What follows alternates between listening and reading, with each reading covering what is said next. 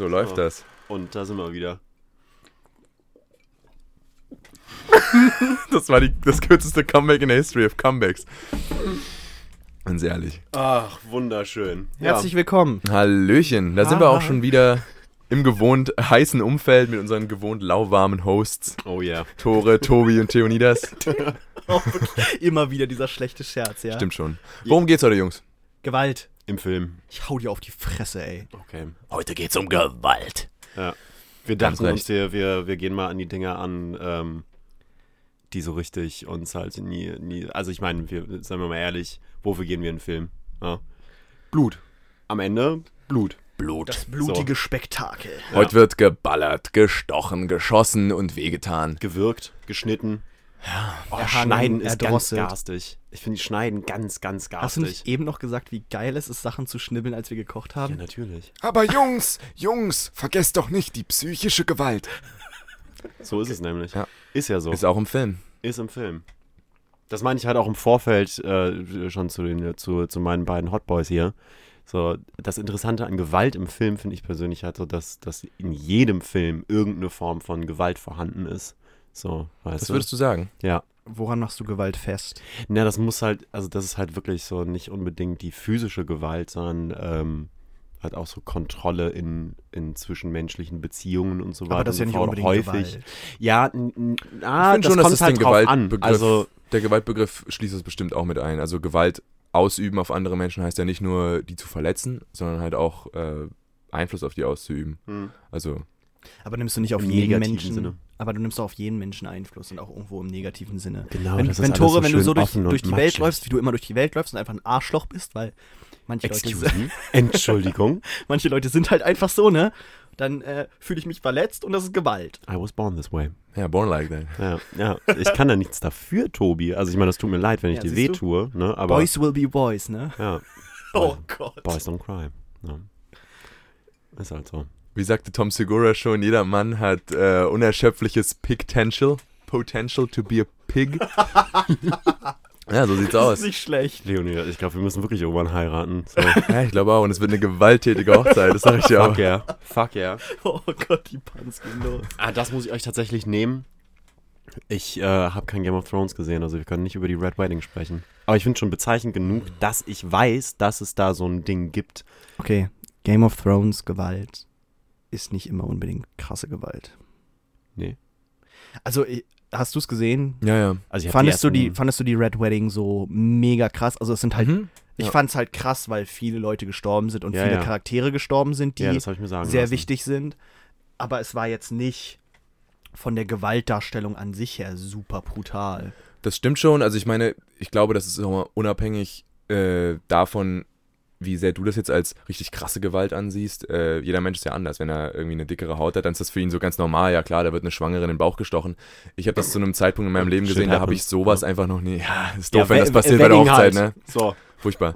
Wedding. Und äh, ja, Wedding, äh, so, so läuft das da. Ja, ist so. Äh, aber das habe ich zu einem Zeitpunkt gesehen, da war das in der Fernsehlandschaft auf jeden Fall noch nicht so äh, vertreten. Ich glaube, ich habe einfach nicht erwartet, dass da so viele Charaktere sterben, die über die ganze Staffel hinweg so aufgebaut wurden. Ich kannte die Bücher nicht und das hat immens geholfen. Meine Reaktion war gigantisch, als ich das gesehen habe. Ich habe wirklich so laut aufgeschrien, war so, what? What is happening? Ja, Abgefahren. Ja, sorry, können wir halt nicht drüber reden. Ja. Ist jetzt, ja ist jetzt stimmt. doof. Drei Minuten verschwendet gerade. Ja, also, Wollen wir dann mal, du hattest angesprochen, worüber du eigentlich nicht reden willst, Hypergewalt. Nee, also nicht gar nicht drüber reden, aber ich, ähm, Lass uns das einfach gleich am Anfang abfertigen. Also Läuft. was, was würdest du denn sagen, ist so diese Hypergewalt? Also du meinst jetzt so ein Kill Bill als Beispiel. Nee, ich meine, äh, nee, äh, Kill Bill, äh, ja, so halb. Kill Bill nur so halb, weil das nochmal für mich ein bisschen anderes Ding ist. Ich rede von so Sachen wie, was war das, 120 Days of äh, Sodom. Ich rede von ähm, Human Centipede 1 bis 3. Ähm, äh, von äh, Serbian-Film, so diese ganzen Dinge, die du in der Top 10, Ja. wenn du äh, eklige Filme googelst, halt immer drin hast. Und da sind auch Dinge dabei, die irgendwie ganz interessant sind, da kann man auch drüber quatschen, aber ich finde das irgendwie, ich finde das langweilig, Gewalt immer so runterzubrechen auf diese super krassen Ausnahmedinger. So, Okay. Weil Gewalt halt wirklich Diese überall absoluten mit. Schockteile. Ja. So. Hast schon recht.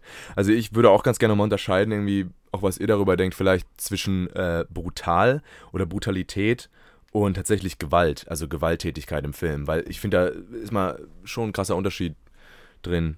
Irgendwie Ja. Brutalität sind für mich so schwerste Verletzungen, die dem Körper zugefügt werden Mhm. äh, in der filmischen Welt. Das sind dann solche Sachen wie Ah, äh, Saw oder Evil Dead, was weiß ich. Und Und würde ich bei Saw teilweise widersprechen, weil es da, glaube ich, ganz viel über die psychische Komponente eigentlich geht.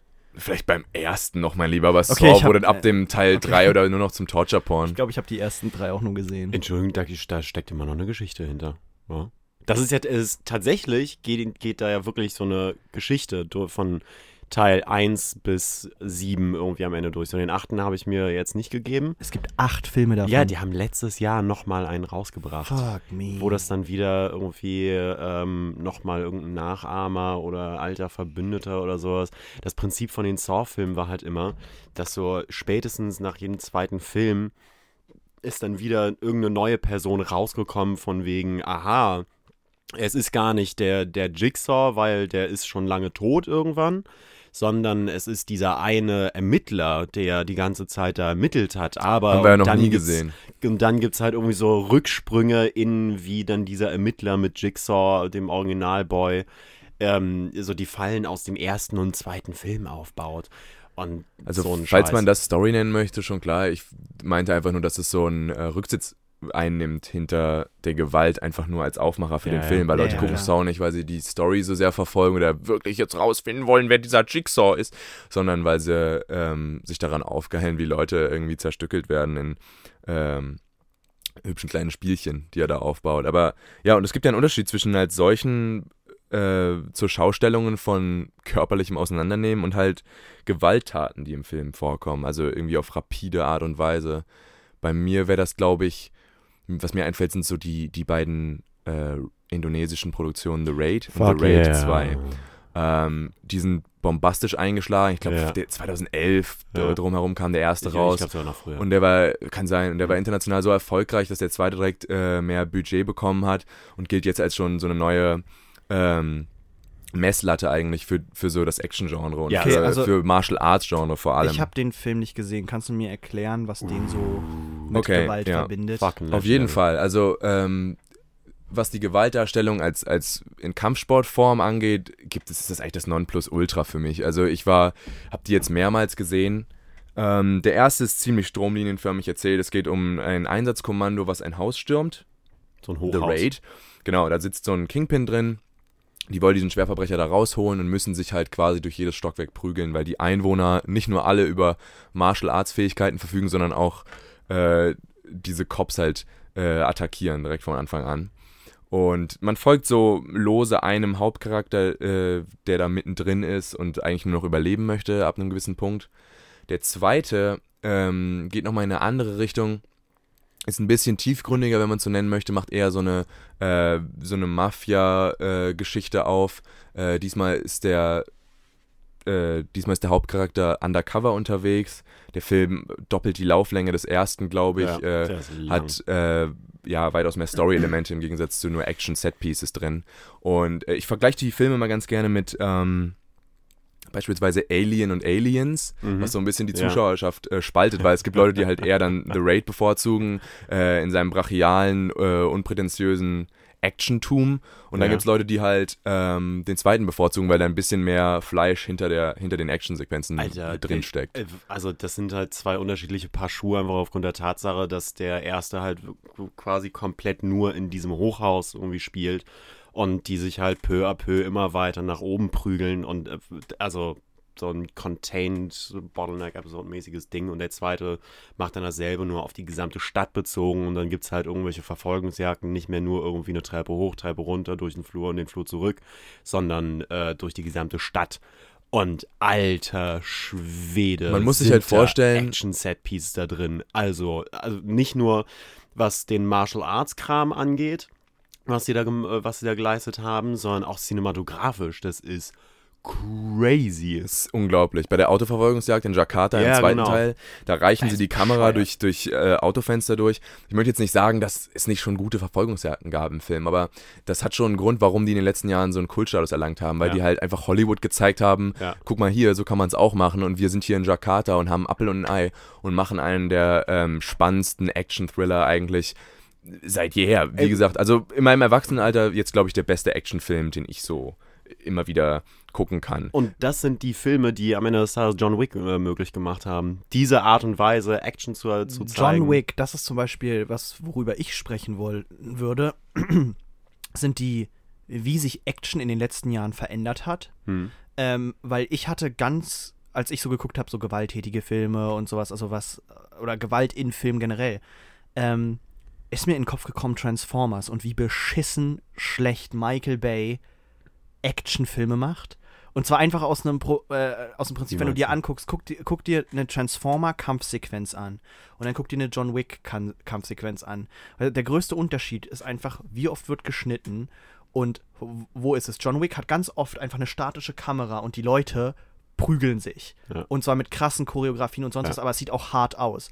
Bei Transformers siehst du einfach nur irgendwelche Maschinenfäuste, sonst was, die CGI entwickelt sind, möglichst nah dran, völlig verwackelt, völlig verwischt.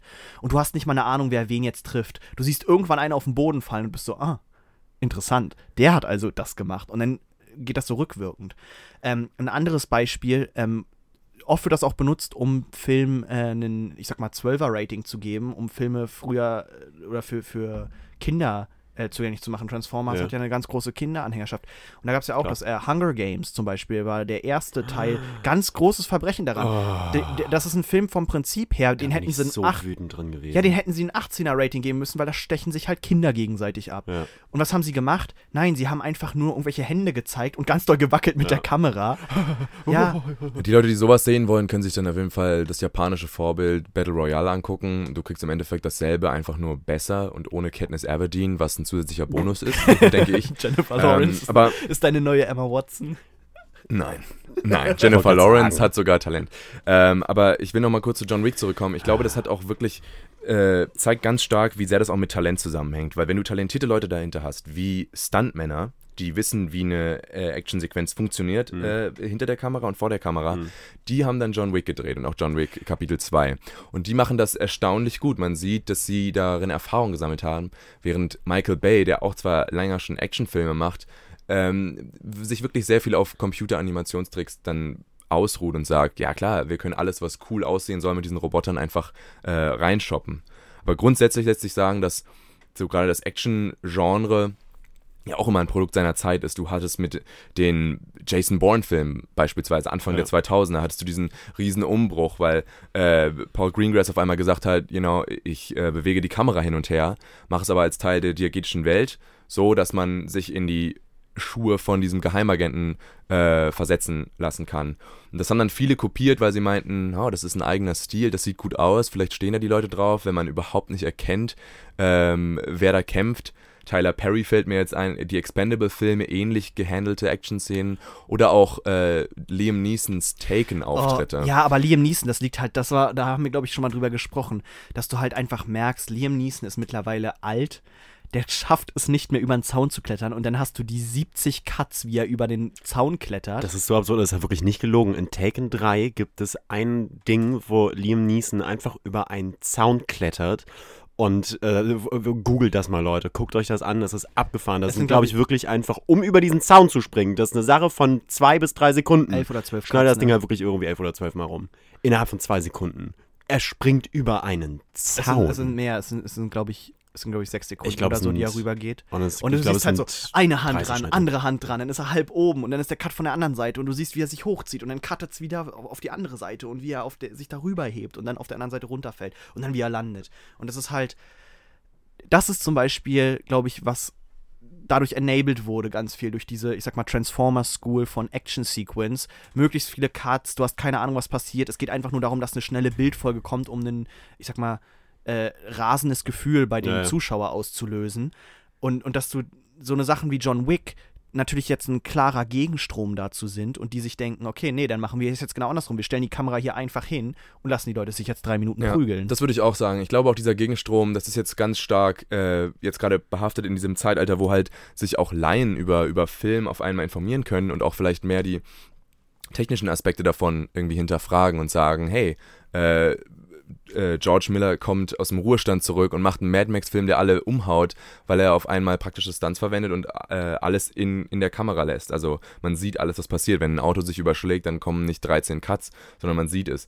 Und der Otto Normal Kinoschauer springt halt auf sowas an. Ich glaube, dass da jetzt eine ganz starke Gegenbewegung ist, was du gesagt hast, äh, warum Leute so sehr auf John Wick und so anspringen, weil sie halt doch den Unterschied merken zwischen sowas und Expendables 2 mit zwar äh, vielleicht ausgedienten, aber klassischen Actionhelden, die es aber allein halt nicht mehr gewuppt kriegen, irgendwie die, die Zuschauerschaft zu unterhalten, würde ich sagen. Ja, nee, stimme ich dir zu. Also würde ich so unterschreiben. Ähm, aber lass uns noch mal ein bisschen zurückgehen zu den äh, um die einfach mal jetzt abzuschließen, dass wir die dann wirklich raus haben. Willst du? Okay. Ja. Saw 1. Saw 1 ist brutal. Weil ich habe zum Beispiel, wir haben ja schon mal gesprochen über, waren es Prägen? Ja, ich glaube in den prägenden Hm. Film über Martyrs. Ich weiß nicht, ob ihr den bis jetzt gesehen habt. Nee. Ähm, das ist zum Beispiel Aber ein ja. Film, der auch sehr brutal und gewalttätig ist. Mhm. Ich ihn aber nicht auf eine Stelle stellen würde mit irgendwie Hostel oder Saw oder sowas, weil die, weil das sehr viel zielführender ist. Also das, das ist halt ein Teil der Geschichte und das ist fucked up. Aber man hat nicht das, nicht das Gefühl, dass die, ähm, dass alles um diese Sequenzen einfach nur rum aufgebaut ist. Das ist ja ein Ja. ganz großes Problem, äh, was viele Filme haben, dass sich irgendjemand hinsetzt und sagt, hey, ich finde dieses Bild total geil und dann wird da halt eine Geschichte drumrum gezimmert. Hm. Ähm, Oder ich will sehen, wie ein Rückgrat gebrochen wird, also baue ich das halt in eine äh, Kindergartengeschichte halt ein. ja, was ich halt ganz krass, ein ganz krasses Beispiel dafür ist, ich weiß nicht, ob ihr den gesehen habt, äh, den, den Death Note-Film, was ja eigentlich ein Anime ist, der ist auf Nee. Netflix, das ist Ja. ein Real-Life-Action. Nah. Da gibt's, es, ist, es ist egal, Nah. was man jetzt darüber denkt oder sonst was, aber da gibt es Mhm. halt eine Szene, wo die, der eine Charakter halt steht und hinter ihm schwebt eine riesige Amerika-Flagge, Hm. die so im, im Wind weht und du merkst halt einfach, dass es gemacht wurde für den Trailer. Es wurde halt einfach dieser Schuss, dass da auch diese Flagge steht und er so ganz in die, an der Kamera vorbeispricht, damit das so dynamisch wirkt.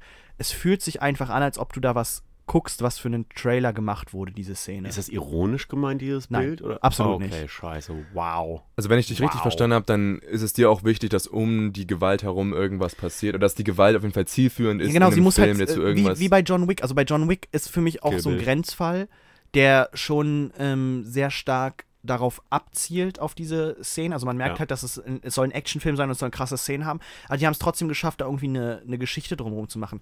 Kill Bill zum Beispiel, äh, finde ich, läuft ganz viel einfach nur über dieses, wie führe ich von einem Showdown zum nächsten. Also Kill Bill würde ich fast schon sagen, fällt in die Kategorie, die ich gerade genannt habe, mit diesem, wir versuchen bestimmte Szenen einfach in eine Reihenfolge reinzuknallen. Deswegen meine ich aber, du diese meinst. Filme können halt auch funktionieren. Und das wollte ich eigentlich damit Ja. äh, sagen, dass es, dass es beide Arten von Filmen gibt, unter anderem Kill Bill, wo Tarantino selber sagt, guck mal, ich habe mich an diesem und diesem japanischen Film orientiert. Der hat Ja. auch einen ganz klaren Vorgänger.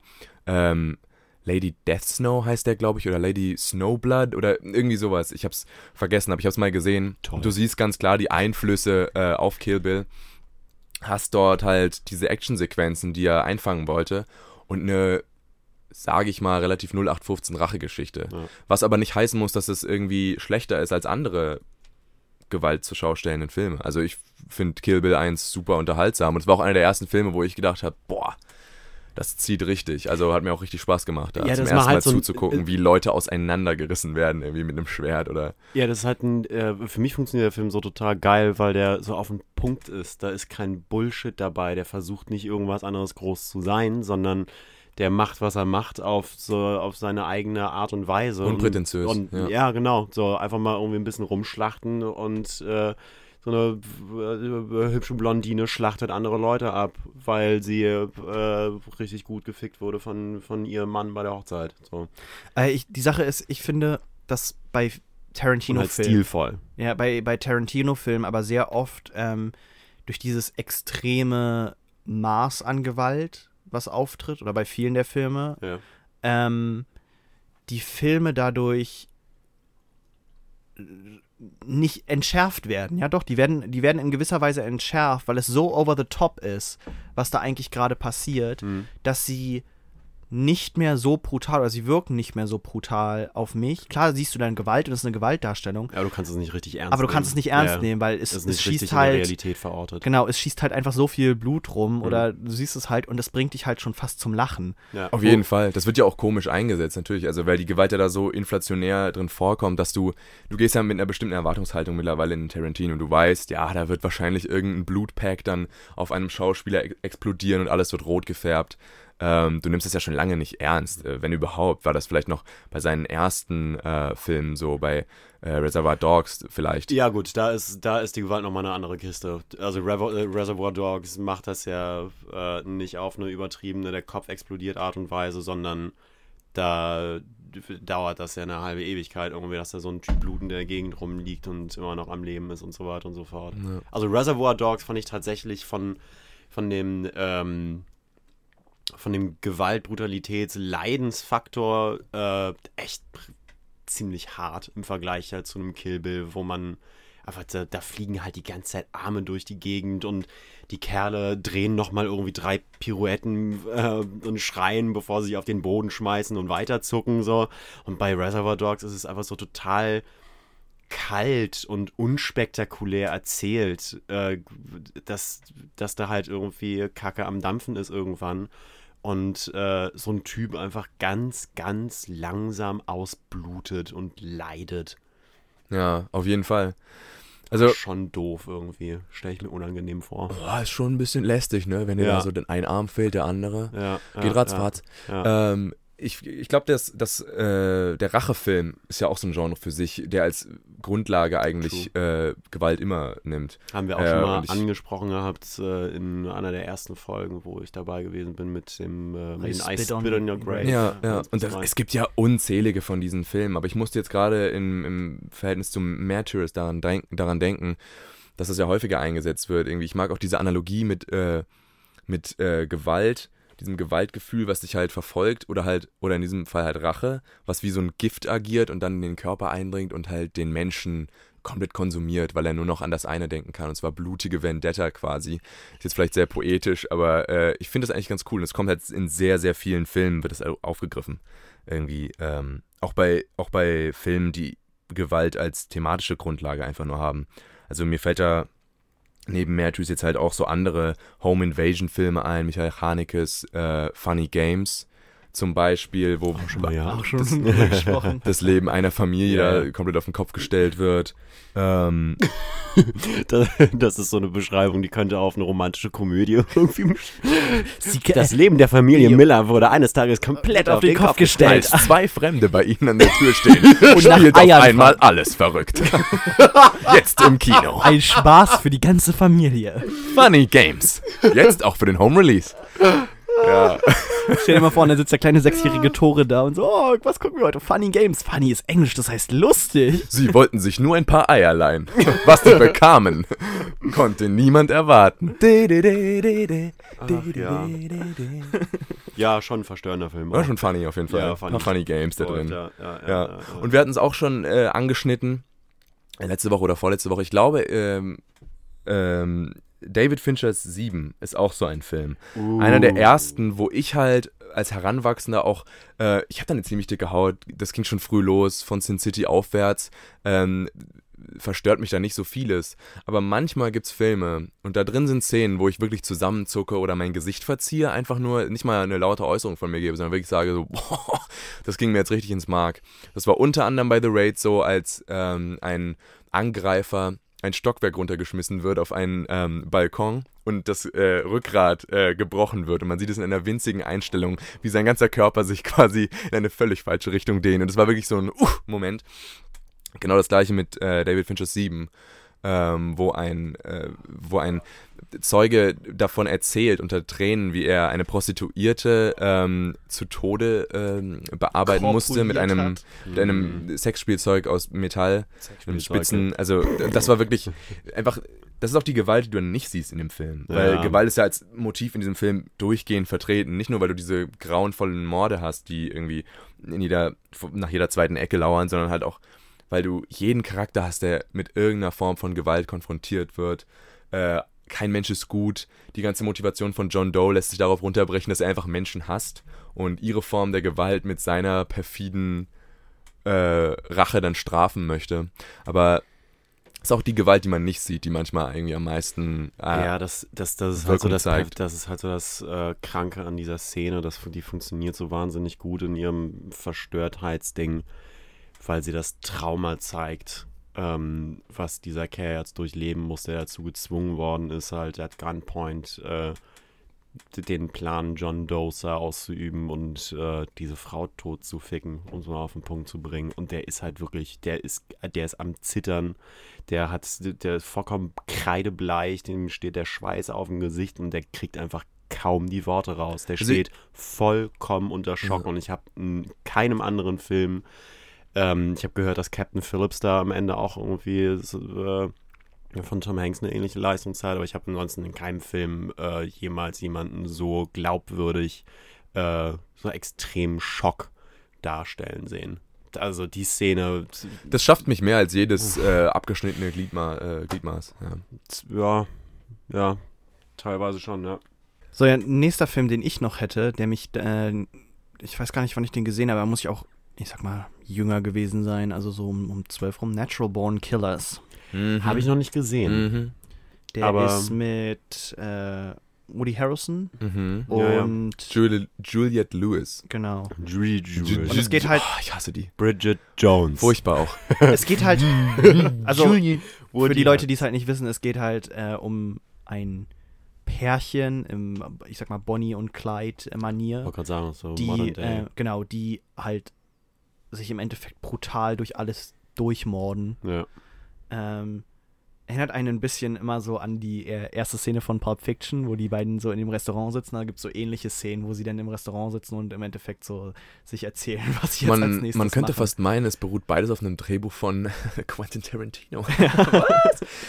Ja. Natural Born Killers. Natural Born Killers ist auch Ja, äh, ist von, auch- von Ah. ihm geschrieben, allerdings von Oliver Sweet. Stone dann gedreht und Tarantino ist auch nicht zufrieden mit dieser Adaption seines Drehbuchs. Er Ach, fand es wirklich, er hat sich daran sehr gestört, irgendwie, wie Ja. Oliver Stone das Ja, inszeniert hat. ich Er macht auch. da viel abstrakte äh, Sequenzen rein, äh, spielt so mit Farben und so. Ich ähm, glaube, ich glaub, ganz viel Reaktion stört es äh, Ta Tarantino, dass es an, an manchen Stellen surreal brutal ist und an Okay. vielen Stellen du so eine, so eine, äh, findest du nicht? Ich glaube, das stört ihn am allerwenigsten. Daran. Nee, ich glaube, ich glaub, er hätte sich gewünscht, dass das eher so in, in seiner Manier wäre, also so sehr over the top. Und ich hatte das Gefühl, das war an vielen Stellen nicht. Und dann an anderen Stellen, wo du so meintest, so mit Farben gespielt oder irgendwelche komischen Sequenzen, die da reingeschnitten sind. Also es gibt so eine Sequenz, da taucht er dann auf, so um irgendwie Backstory zu erzählen, wie so ein TV-Spot, wo er reinkommt als äh, Metzger oder so, der Fleisch Ja. vorbeibringt. Und sie verliebt sich dann halt in dem. Also es ist, Es kurz, ist sehr so abstrakt, eine es ist wie eine. Folge aus Ja. einer, aus einer äh, Familiensendung, genau. Okay. Äh, okay. ich, ich weiß nicht, warum. Ich kann nicht in Quentins Kopf reinschauen. Ich kann mir nur vorstellen, dass er auch denkt, das ist vielleicht zu überstilisiert. Was von ihm kommt, ist natürlich auch schon mal eine Wucht. Aber ja, und Oliver Stone macht da halt irgendwie sein eigenes Ding mit.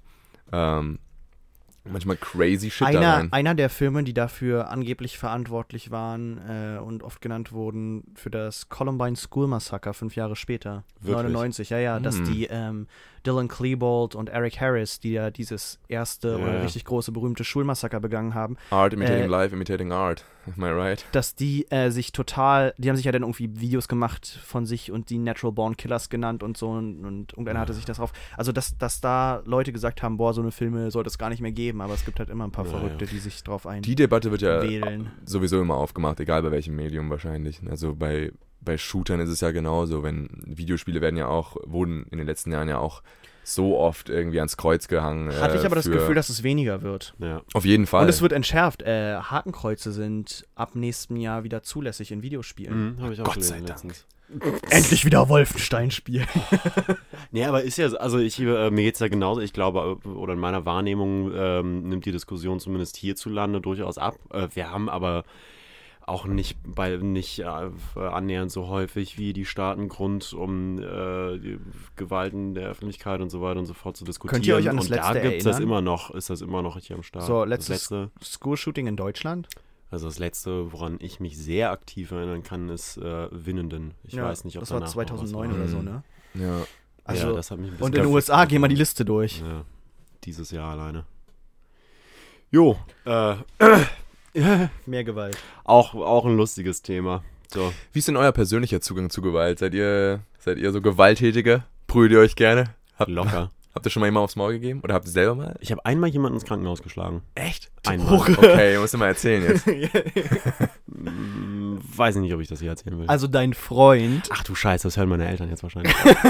nee, habe ich nie gemacht. Ich habe mich in der Grundschule nur geprügelt. Wenn Nee, ich habe, okay, ich muss das kurz klarstellen. Ich habe wirklich nie jemanden ins Krankenhaus geprügelt. ich wirklich nicht. Ich habe, ich habe du fängst einmal, ganz schön schnell an zu schwitzen ich gerade. habe einmal, habe ich einem Klassenkameraden ein Bein gestellt in der ersten Klasse. Und es gab einmal eine Situation, da hatte ich tatsächlich Bock, jemanden auf die Fresse zu geben. Also so richtig, Warte mal, richtig ganz, Bock. ganz kurz, Aber zurückrudern? Du hast einem Erstklässler ein Bein gestellt? Du- Was für ein Monster bist du denn bitte? Was? Ich sitze ja hier mit einem richtigen Psychopathen am Tisch gerade. Das war sogar ein Mädchen, glaube ich, ja. Ja. Tore. Oh mein ja. Gott. Destroyed that bitch. Du hast ein Mädchen geschlagen? ja, die hatte eine Gehirnerschütterung. Ja. Nee, hatte es, nee, es glaube ich nicht, aber äh, Danach das musste ist jetzt die erste Klasse- auch ein bisschen Grüße her. gehen raus an Uli und Uwe, ne? Die erste. Shoutout to Bärbel. Die erste Klasse musste wiederholt werden. Bärbel. Wer ist eigentlich Bärbel? Schreib's doch einfach mal in, an äh, Leonie, das jetzt mal ernsthaft. per Fanmail. Wer ist Bärbel an? Tores Schwester heißt Barrett. Lass mal über Filme reden at äh, googlemail.com, glaube ich. At Gmail. Ja. Gmail, Ja. genau. Bärbel. Schreibt's doch einfach mal uns. Ja, äh, wer ist Bärbel? Würden würden uns interessieren, ja. Ja. Auch Zeichnungen, Fotos, äh, you know, schickt's einfach. Stellt ihr ein Bein. Ja. Live, live Disclaimer, wir wollen nicht zu öffentlicher Gewalt aufrufen. Natürlich nicht. Habt ihr schon mal jemanden Nur zu häuslicher. Hm? Wie bitte? Schon mal, schon mal geprügelt? So? Also geprügelt, wenn denn so Grundschule, in dem Alter, ich lehne Gewalt halt eigentlich total ab. Ach, also echt? gegenüber anderen Leuten. Ja, ich, ich habe mal in einer S-Bahn. Ach so, anderen Leuten gegenüber. Ja, Ach nein, so, nein, okay, okay. Ja, Tiere Nein, sind also, Game. Wollte gerade sagen. Ja. Gut. Nein, äh, ich habe mal in der S-Bahn, da bin ich betrunken nach Hause gefahren, war irgendwie unterwegs. ähm, Und hab so einen Typen nein, nein, nein, nein, nein, nein. Äh, da war halt auch ein, Junge. Da war ein, Da gab's jetzt mal die Tobi-Kanone, Alter, Deluxe, Alter. Das kann ich dir aber sagen. nein, Die auf, Tobi-Kanone. Hab ich richtig verfickt, hör mal. Alter, was ist los mit dir? oh, das geht gar Das nicht. Geile ist, ich komme halt nicht mal in die Hölle so, weil ich war in der Kirche, Alter. Ganz ehrlich. Einfach gebeichtet direkt danach. Oh Mann, das ist katholisch. Nee, äh, ich war in der, war in der S-Bahn und da war auch einer, der sehr ähm, gut einen Tee hatte. Also, Alkoholisiert. ja, und da Ja. war ein, äh, junges, eine junge Frau, ähm, die von dem sehr angemacht wurde und die so halt richtig. Da hast du ja erstmal richtig eine verpasst. Boah, Leonidas. Was Ich hab, fällt ihr ich ein? hab, ich hab dem Typen halt gesagt, dass jetzt. dass, Was führst du meinen Bruder hier so in Versuchung? Oh Gott. Oh Gott, Tobi. Es tut mir irgendwann kriege ich die Story zu Los, Ende. jetzt, jetzt dein Spot. Ich habe den Typen halt gesagt, er soll aussteigen und dachte, ja, jetzt kriege ich ein paar auf die Fresse. So nach dem Motto, hätte mich auch nicht groß wehren können, weil ich Ja. selber gut einen im Tee hatte. Ja, wahrscheinlich hätte ich mich schon wehren können. Der war so betrunken, dass er fast nichts mehr mitbekommen hat. Ähm, aber er ist dann einfach ausgestiegen. Aber da hatte ich mich ziemlich darauf eingestellt, dass ich ein paar auf die Fresse bekomme. Krass. Ja, es gibt, glaube ich, mehr von diesen Momenten hier in Berlin, wo man denkt, dass es jetzt gleich richtig zur Sache geht und dann Mhm. passiert doch nichts. Ja. Also ich glaube, von den Momenten hatte ich halt so viele schon in meinem Leben. Ähm, Es könnte ein bisschen an dir liegen, ne? dass du auch Nee, so eine. Ausstrahlung hast. Du hast Das- einfach diese das kann wirklich sein. Opferausstrahlung. also Ja, ich kenn, definitiv. ich habe von Freunden gehört, die haben halt hier auch schon mal aufs Maul bekommen in Berlin oder haben halt auch selber mal ausgeteilt, so wenn sie dann irgendjemandem nachts über den Weg gelaufen sind. Mir ist es noch nie passiert und ich Aber war du schon in ja auch in- allen... Name. Du nee, nee, ich war schon in allen Gegenden in Berlin nachts Ja, unterwegs, das ist mir noch nie Ja. passiert. Vielleicht Ja, habe ich also einfach Glück Das, gehabt. das wäre jetzt interessant gewesen, so, so in den drei verschiedenen Stadtteilen, wo wir leben, wer hat am meisten Gefahr auf die Fresse zu bekommen. Also definitiv du, Leonidas. Ich habe auf jeden Fall ähm, schon viele Prügeleien halt gesehen äh, auf der Straße. Sowas Und gibt's hier das unten bei uns ist nicht. dann doch immer noch mal eine ganz andere Erfahrung, muss ich sagen. Also egal, was für einen harten du markierst, wenn du dann einen richtigen. Straßenkampf Ja. zum ersten Mal siehst, wo du halt jemand auf dem Boden liegt, getreten wird, äh, das ist richtig übel. Das dreht dir den Magen um. Und du denkst dann auch so, jetzt äh, rennen oder mitmischen. Ja, Ja. Oder halt die Polizei rufen. Auch mal Fall. reintreten. Äh, Alter. Ja, wenn die Opportunity schon mal da ist, man weiß ja nicht, wann das wieder passiert. ja klar, dann erstmal einem Erstklässler ein Bein stellen. Mädchen. Wenn die, wenn die. Opportunity da ist. Erstklässlerin, okay. Verzeihung. Sie hat es verdient. Und sie hat eine. Gehirnerschütterung danach. Ja. Nee, weiß ich nicht mehr. Also auf jeden Fall hat die Nee, irgendjemand weiß sie in die nicht Augen mehr. geleuchtet. Ich Hast weiß jetzt du- nicht, ob das wirklich irgendwie Hast du Ärger bekommen dafür richtig doll? Ich glaube nicht. Oh, ich habe auch mal einen Stein geschmissen und meine Lehrerin hatte, ich weiß gar nicht, ob ich den tatsächlich nach jemandem geschmissen habe. Ich glaube eigentlich nicht. Ich glaube, das war mehr einfach so ein Frustschmeißen. Und meine man ja. Klassenlehrerin hat das aber dann interpretiert als, ähm, Toro, du hast versucht, den Florian zu töten quasi. Das gibt Und dann erstmal Mediation. Dann, dann durfte ich erstmal nicht mitspielen mehr an dem Tag auf Klassenfahrt. Das ist wirklich Dann kamst du ins Aus, der die arme Ecke. Florian. Ja, ja. Ich in die war, Ecke ich war und halt schämen. ein gestört aggressiver Typ. Ne? Guck mal, da hört man auch schon wieder Zehlendorf raus, weil das Kind nicht Kevin, sondern Florian Ja, hieß. also, wir hatten auch einen Kevin bei uns. Wirklich? Ja, einen gab's. In Zehlendorf. Ja, ja, kommt vor. Ich finde das total Verdammte unterhaltsam, was neureiche ein Aufsteiger. Bild von Zehlendorf haben. So, das, da gibt es auch normale Menschen, ne?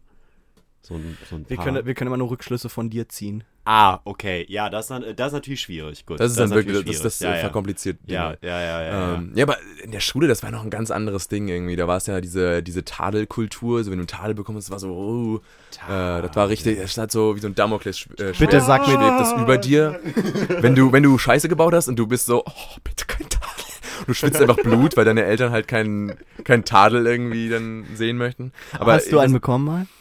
Ähm, Zu ja. lange gezögert, ja. Aber nicht für, nicht für irgendwelche äh, Gewalt, äh, gewalttätigen Ausbrüche von mir, sondern für Schwänzen mit der Klasse. Also so das, das Bodenständigste, was du machen kannst. Das ist super so. wack, Alter. Was bist du für eine Pussy? So ein Block, äh, Ende Freitag. Tore, du hast nicht mal ins bekommen, oder? Natürlich, Fenster eingeschlagen die ganze Zeit, so.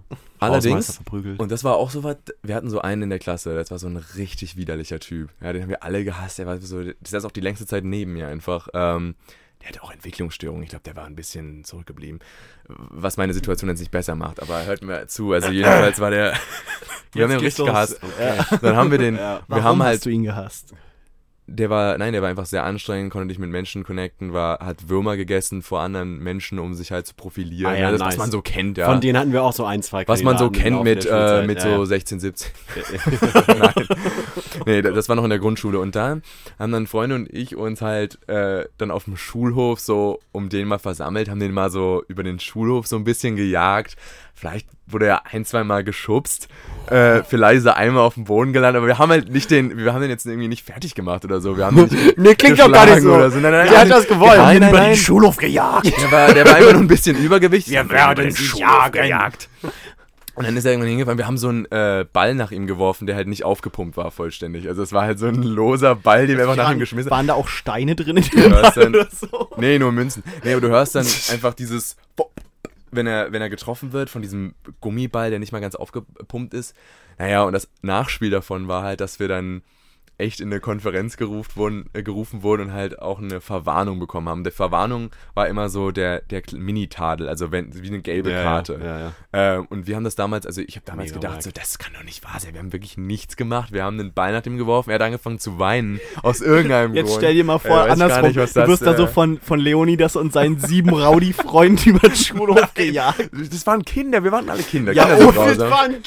Ja, der Boy doch auch, Digga. Wir waren doch jung und brauchten das Geld. Hey, ich sag dir jetzt mal genau was, okay? Also es Hättest war ein Auftragshit, Wenn du den in deiner Klasse gehabt hättest, dann wäre dann aber nichts mit Bein stellen und ein bisschen Steine werfen. Da wär du jetzt längst deinen fucking Stacheldraht rausgeholt. Da in Zehlendorf. Das kann ich dir aber sagen. Der ist von einer Schule zur nächsten geschoben worden, weil er so unausstehlich war. Und wir haben ihn richtig bearbeitet, haben wir mit diesem Gummiball. Nee, aber das war so meine erste, meine erste Feuertaufe. Und ähm, dann gab es ein anderes Mal und da habe ich auch fast einen Tadel für bekommen und das war aber schon auf dem Gummi. Und du harter Typ. da ne? war dann, na, überhaupt nicht. Leonidas hat eine dunkle Vergangenheit, Alter. Ich Nein. Auch so das. Gefühl. Eher eine hm, dunkelgraue, beigebraune Vergangenheit. vielleicht. Ja. Okay, das kommt falsch. Nein, keine braun. Wir streichen das braun. Fifty Shades, ne? So. Hashtag Antihelden. Ja. Ja, aber, ähm, Callback. ähm, naja, jedenfalls, da war ich schon auf dem Gummi. Und wie man so ist im Biounterricht, man macht so Zettelchen ne, mit, mit so Kick Googelt me, lustige Braunung-Titel. tritt mich, solche Sachen, was man sich auf dem Rücken klebt, ne? Solche Sachen halt. Und dann war das halt irgendeine Stunde, wo wir alle nur Scheiße gebaut haben. Dann haben wir alle diese Zettel geschrieben. Irgendjemand hat damit angefangen, ähm, haben sich gegenseitig auf dem Rücken geklebt und dann wurde halt ein bisschen geboxt und es war halt so, haha, witzig. So in der fünften Klasse. Ah, witzig, bis einer den ersten Zahn verliert. naja, und nee, dann, nee, okay. Mhm. Ja. Ja, und dann, äh, was war denn das, glaube ich? Also, da wurden auch, irgendwann wurden richtig perfide Sachen geschrieben, wie töte mich oder so, hinten drauf, was so Kinder aus dem P-Werk halt so machen. naja, und jedenfalls Oh äh, habe ich immer meinen Platz verlassen. Real Dank Memes. Und dann hat jemand meinen, den Zettel genommen und den, ähm, den, wie war das nochmal? Ich glaube, genau, und den hat er äh, einer Mitschülerin drauf gemacht, hinten. Äh, und das war halt so eine Was stand drauf? tritt mich, glaube ich. Oder, oder box mich, irgendwie sowas. Und dann hatten wir halt so einen Spasten in der Klasse, wie man den nun mal so hat. Leonidas. Äh, nein, Ja, ein, wir- einer macht's immer. wir nennen ihn einfach mal Tom Bombadil. Und der, dieser Typ hat einfach dann halt zugelangt und hat dieses Mädchen halt so ein bisschen ge geboxt in den Rücken. Und wo man sich auch denkt, bist du eigentlich bescheuert? So, everything is fun and games, Alter. Ja. Du, da kannst du nicht einem Mädchen auf einmal in den Rücken boxen. Alles so. waren Funny Games bis zu dem Punkt, ne? bis zu dem Punkt. So, du kannst halt, du übertrittst halt eine gewisse Grenze nicht. Und dann hat er ihr in den Rücken gehauen und sie hat angefangen zu weinen, wie das Mädchen, das sie ist. Aber richtig toll. Und dann wurden wir echt so beiseite gerufen, wer hat den Zettel geschrieben? Und dann war das von meinem Platz und so. Und dann wurden wir alle nach vorne gerufen. Und der, ich weiß überhaupt nicht, warum ich da war. Ich habe dann die ganze Zeit nur den anderen Typen angeschwärzt, der halt sie gehauen hat, weil ich war so, äh, Bro. kill, Also, ja. don't kill the messenger, you know. Ja. Äh, Fuck it. Da so, bin und dann auch wurden wir lieber halt echt nach vorne gerufen und unsere Lehrerin, ich, ich, ich ich werde das nie vergessen, einfach wie sie dann da stand neben der weinenden Ollen und einfach so meinte, Das ist nicht die Chantal, die wir kennen und lieben. Das ist eine traurige Chantal, das ist eine, das ist eine verletzte Chantal und die weint, weil ihr wehgetan wurde. Denkt mal drüber nach. so, so auf die Schiene war das dann halt noch. Das hätte ich eher das Zehlendorf eingeordnet. Ich bin nicht mal, Ich bin nicht mal wütend, aber ich bin verdammt enttäuscht. und ich hatte damals eine Klasse, auf in dieser Stimme zu Also ich hatte, ich hatte nur so eine Lehrerin, da wurde, äh, weil wir über Gewalt reden, da wurden bei uns in der 11. Klasse, ja, wir waren alle so 17, 18 oder teilweise auch älter. Und da war hin, hinten äh, Fotos bei uns in der Klasse und da hat irgendjemand, äh, unser Klassenraum wurde halt auch von anderen Klassen benutzt, weil Kursphase, Ja, ähm, wurden da irgendwie Augen ausgestochen von den Fotos. Und dann hat unsere Lehrerin eine halbstündige Tirade darüber ge ge Halten. gehalten, dass wir ja alles potenzielle Amokläufer wären, wenn wir sowas machen. Und da keiner, kommt, die, da kommt die richtige Pädagogin durch. und da hat halt keiner was zu gesagt und sie die ganze Zeit so, Wow. das geht alles überhaupt nicht. Ja. Ja, Schweigen im Walde hier auf jeden Fall. Das war halt. Alter, Aber Lehrer Schwede, hatten damals, also ich weiß nicht, aber fünfte Klasse, da war das halt noch eine Autoritätsperson. Ich war gerade erst auf dem Gimmi und da passiert mir diese Scheiße. Und meine Klassenlehrerin war halt nett, aber halt streng, hart, aber fair. Und äh, sie hatte aber ähm, fünfte Klasse Gimmi? fünfte Klasse Gimmi. Ja. Ist in ich bin nach der ist doch hier bis zur sechsten Klasse. Nee, du kannst auch du kannst schon nach der vierten gehen. Ach, und du warst so voll von der Überflieger. Grundschule. Hm. Äh, vielleicht, vielleicht, weil ich irgendeinen Typ mit dem Ball beworfen habe oder so, bin ich dann irgendwie schon früher gegangen. nee, aber jedenfalls, Streber, okay, die hatte weiter. damals auch eine richtige, irgendwie eine richtige Kraft über uns. Und ich habe echt so, ich habe gedacht, boah, ich will jetzt keinen Tadel haben. Ich war richtig angstvoll und habe gedacht, das kann doch nicht sein, dass Tom Bombadil diese Olle da in den Rücken haut und ich jetzt dafür gerade stehen muss. Kann doch einfach nicht wahr sein. Jeder Mensch und seine Mom haben in dieser Klasse einfach diese Zettel geschrieben und ich werde hier beleidigt. Habe mich richtig schön während des Mediationsgespräches mit der Mediationslehrerin dann da rausgeredet und war so, hören Sie, äh, ich habe gelernt aus meinen Fehlern. Und ich möchte jetzt wieder an meinen Platz und weiter lernen. und halt richtig, also richtig auf die Tränendrüse gedrückt. Ähm, ja, aber good shit. Ja. Das war so mein Zugang zu gewalttätigen Handlungen in der Schulzeit. Ich habe halt voll die gute Idee. Wir sollten mal so einen Film machen, wo wir so richtig brutale Gewalt bringen. ja. Aber das alles in so einem Grundschulsetting. Einfach so richtig. Fillmore. einfach, einfach so richtig überziehen. So diese Ballstory zum Beispiel, aber das dann so brutal darstellen, wie der Ball fliegt und trifft ihn und er fliegt halt völlig auf die Schnauze und so. ja. Ich glaube, das könnte man gut was draus machen. So richtig schön mit Gesicht wegreiben auf dem Asphalt, ne? So Zum Beispiel. Schlittert so Zum entlang. Und Bolzplatz einfach und das halbe Gesicht ist einfach weg. Ja, so genau. richtig brain dead, Ja. aber an Splatter. Ja, ja. Ganz genau, Splatter in der Grundschule. Zombieland, Alter. Zombieland, so ein Film, der richtig gestört widerlich ist, wo in den ersten zwei Minuten sofort etabliert wird, das wird jetzt richtig abgefuckt, heftige Scheiße hier. Halt genauso das mit äh, hier die Mutti, die aus dem Auto durch die Windschutzscheibe fliegt und auf dem Asphalt rutscht und du siehst, wie ihr, äh, ihr Gesicht weggeschmirgelt wird. Aber es ist eine Komödie. Und funktioniert aber, sehr gut. Aber es kommt ja an. Bombe. Aber das ist ja die Sache, ne? Dass Gewalt, Gewalt immer ein Kontext dazu sein muss. Wenn du Ja. Gewalt krass inszenierst und das so machst, dann. Ist wie Sex. Warte, was? Was? Was? Was hast du gesagt, Tobi? Nein, aber wenn du das richtig krass darstellst, dann wirkt das halt auch ganz anders. Aber wenn du so, ich sag mal, den Tarantino machst und das dann mit irgendwelchen lustigen Soundeffekten vielleicht noch irgendwie untermalst oder einfach mit einer Situationskomik, dann. Es hat auf jeden Fall ähm, komödiantischen Faktor manchmal. Wenn Happy, es nicht. Happy Tree Friends, ne? Oh, Happy Ja, Tree Friends. Klassischer Fall. Uh. Unfassbar brutale Also, Scheiße. Name I have a long time. Jeder, jeder hatte mal diese Phase, wo er die richtig geil Locker. fand. Oh, die haben mir so, einen richtig krassen Hey, äh, du das Adrenalinkick damals noch gegeben, ne? Mm. Es ging ja immer über die das Handy, so? Handyvideos rum, ne? Ja, ja, genau. Oh ja. ja, genau. oh ja. Das, Das war echt heftig. Die waren echt, echt heftig so damals. Und das Ja. ist halt auch so eine Sache. Das wirkt halt, du siehst halt wieder irgendwelche ähm, Tiere, Cartoon-Tiere Mhm. halt total zerfetzt werden und sterben. Oh, wie dieser Boy, wie der, wie der eine Hirsch sich in der einen Folge mal äh, ein Bein amputieren musste mit einem Löffel. Oh ja. Ja, weil der Gute Folge, ist. gute Ja, Folge. gute Folge. Die definitiv. Schreie waren immer am, am krassesten, Ja, wenn es umgeschwungen ist. Der erste Akt war ja meist noch so eine süße Ja. Kindergeschichte mit Tierchen und dann läuft es komplett aus dem Ruder. Ich mochte immer den, den grünen Bären, der im Vietnamkrieg war und dann manchmal oh, ja, einfach ja, äh, äh, mit seinem, ja äh, genau, Bums. Stresstrauma dann irgendwie ausgerastet ist und alle umgebracht hat. Was wenige wissen, basierend auf diesem Hirsch-Kurzfilm Dingenskirchen mit dem Löffeln Bein amputieren und so weiter und so fort. Äh, es gibt einen Langfilm, der darauf basiert, mit James Franco in der Hauptrolle. Wirklich? Erzähl mir mehr. ja, den haben sie halt, den haben sie halt abstrahiert, äh, so ein bisschen die Geschichte abgewandelt, aber aus Insiderkreisen ist mir dann bekannt geworden, dass der Autor äh, von dem, von diesem Roman eigentlich äh, nur ein, also gar nicht der war, sondern ein Ghostwriter und der und dieser Ghostwriter bei den Happy Tree Friends gearbeitet. Oh, Ja, also das, das- ist das wirklich mit die gleiche diesem- Geschichte. Ja, ja, es ist ja wirklich original dieselbe Geschichte, Stimmt, nur stimmt. halt James Franco und kein drauf. blauer Hirsch äh, oder Elch oder was, Was auch schlimm immer. ist, wenn jetzt da wirklich halt Leute Brocken, zuhören, dann glaubt es irgendjemand und taucht das auf Wikipedia auf Das heißt oder nicht, so. glaubt irgendjemand. Okay. It's, it's fact. Jo. Ja. Das war auch, also, und äh, den haben sie dann am Ende des Tages 127 Hours genannt. Warum auch immer. Das habe ich jetzt nicht Ja, rausgefunden. verstehe ich auch nicht, warum es nicht einfach Aber das, äh, das auch so Warum sie nicht einfach blauer Elch genannt haben. der blaue Elch können. im Canyon. Ja. Und warum haben sie ja nicht einfach, also ich meine, James Franco. Happy Franco Friends. Uh. Spin-off. Ja. Ja, also, ja, habt ihr den mal gesehen? Mhm. 127 Hours? Nee. Ja. Nee? Nee. Ja, aber du weißt, was passiert. Ja. Ja, also was anderes passiert auch nicht. Das ist Ähm, wie Buried, ne? Ja, so ein bisschen. Also ist halt halt relativ klar, schon, was was, was passieren wird. Aber nee, der ist schon echt verdammt gut gemacht. Also von der Art und Weise her und so weiter und so fort. Und die Geschichte dahinter.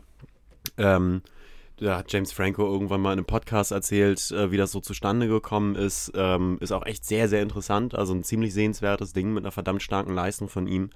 Ähm, und äh, auch von der Regie. Aber am Ende des Tages ist halt so das krasseste Ding.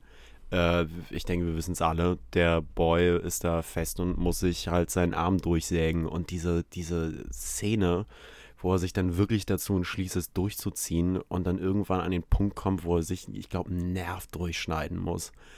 Oh, da, da, da, da zieht sich jetzt bei mir schon wieder der Anus zusammen, wenn ich nur dran denke, an, an, die, an, den, an die Musik, an die Sounds, die da reinspielen. Jedes Mal, wenn er mit dem Messer irgendwie an diesen Nerv reinkommt, kommt so ein super grelles, durchdringendes Pfeifen, Fiepen oder sowas. Und du spürst, wie unfassbar gar nicht das klar geht für diesen Typen gerade in dem Moment.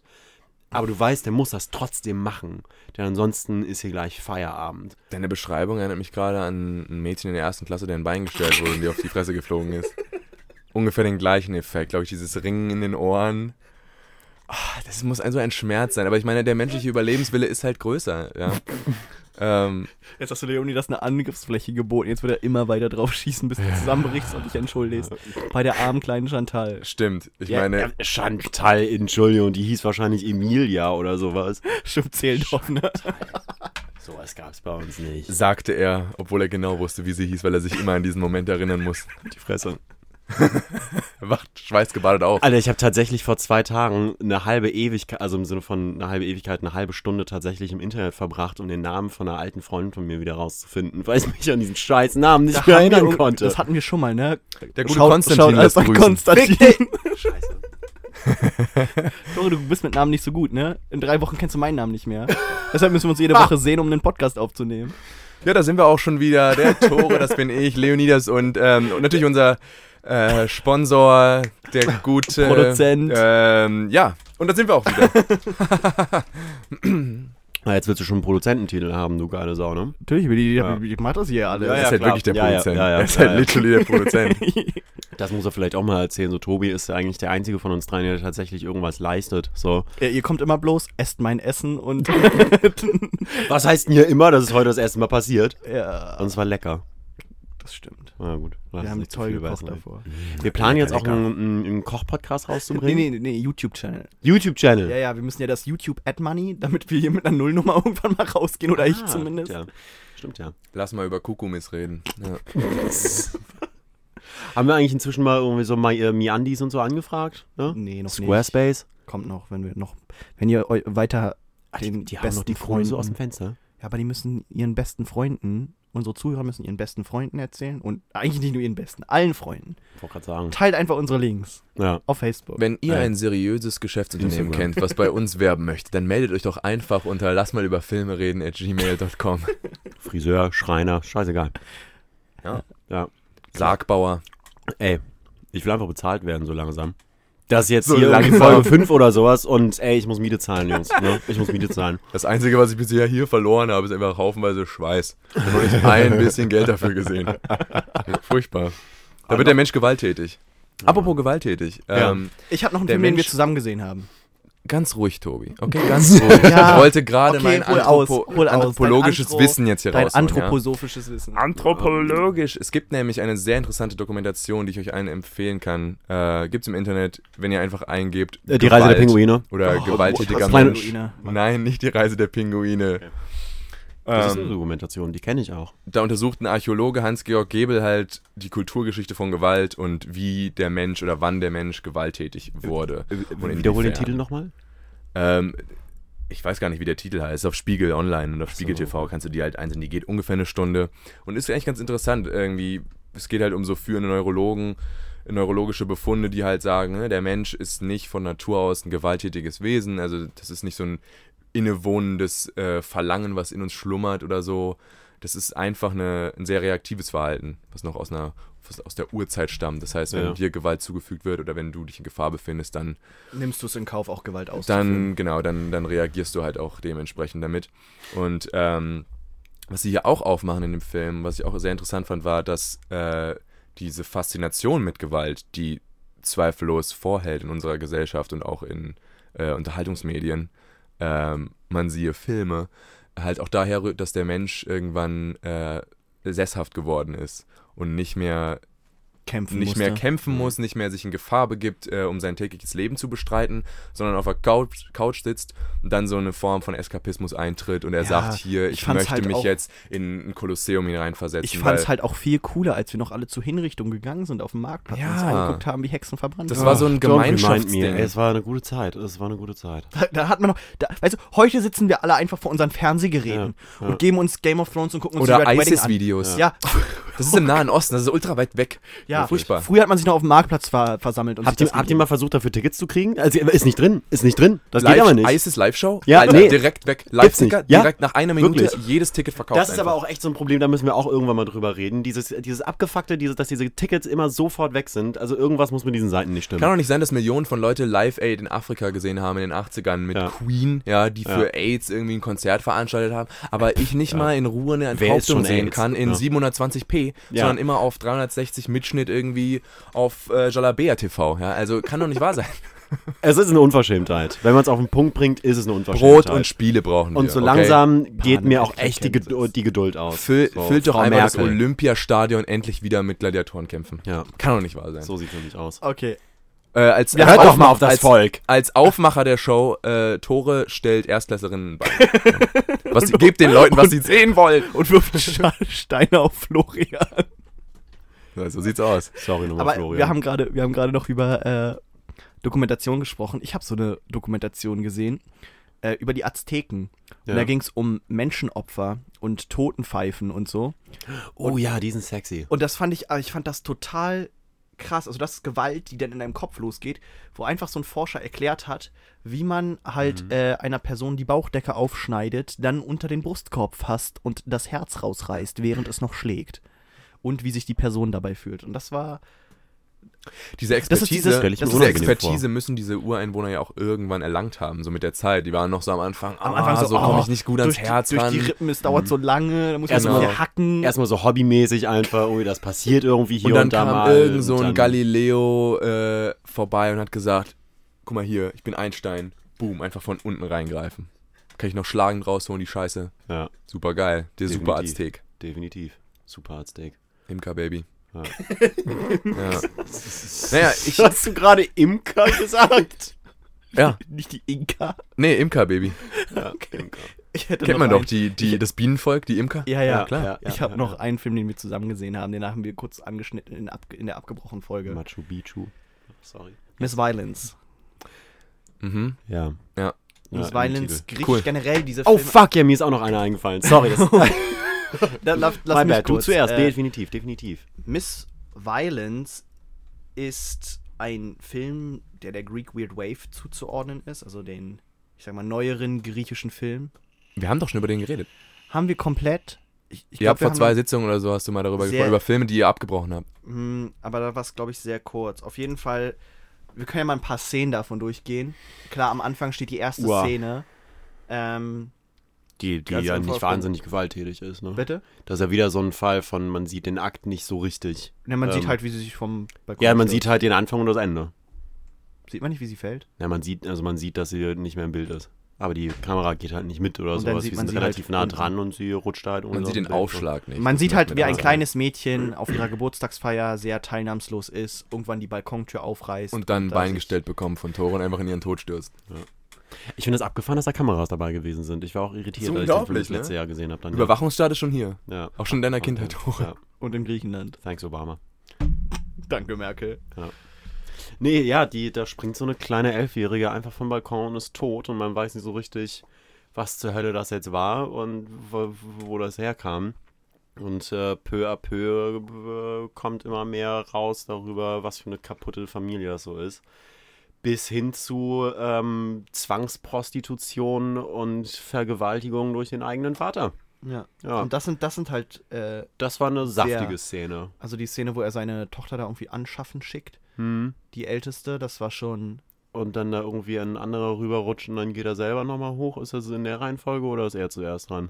Nee, ich glaube, Also er kam im Nachhinein, also nachdem schon die Kunden dran waren. Ähm, ich fa- fand aber nur wichtig zu erwähnen, in, bei diesen Filmen ist halt diese, diese Rolle des starken Vaters, des Patriarchs, der irgendwie Gewalt über seine Familie ausübt, Ja. halt unglaublich präsent. Fast in jedem Film hast du so einen Charakter, der ähm, sowas ausübt. Aber ähm, was jetzt bei Miss Violence halt auch so krass war, ist das, worüber, worüber wir geredet haben. Wenn Gewalt halt einen richtigen äh, Impact hat, dann meist, wenn es halt ernst genommen wird und halt äh, nicht irgendwie überstilisiert auf der Leinwand zu sehen ist, sondern halt einfach, du siehst einfach, wie ein Mädchen vom Balkon springt und du musst einfach damit dir zu klarkommen. Oder ein Mädchen wird einfach vergewaltigt von drei, vier Leuten und danach kommt der Vater ran und es wird aber nicht in merkwürdigen, äh, aus merkwürdigen Winkeln gedreht oder es wird keine Musik drüber gelegt, es passiert einfach vor deinen ja, so Augen face quasi. on. Keine, keine krasse Einstellung oder so. Ist einfach.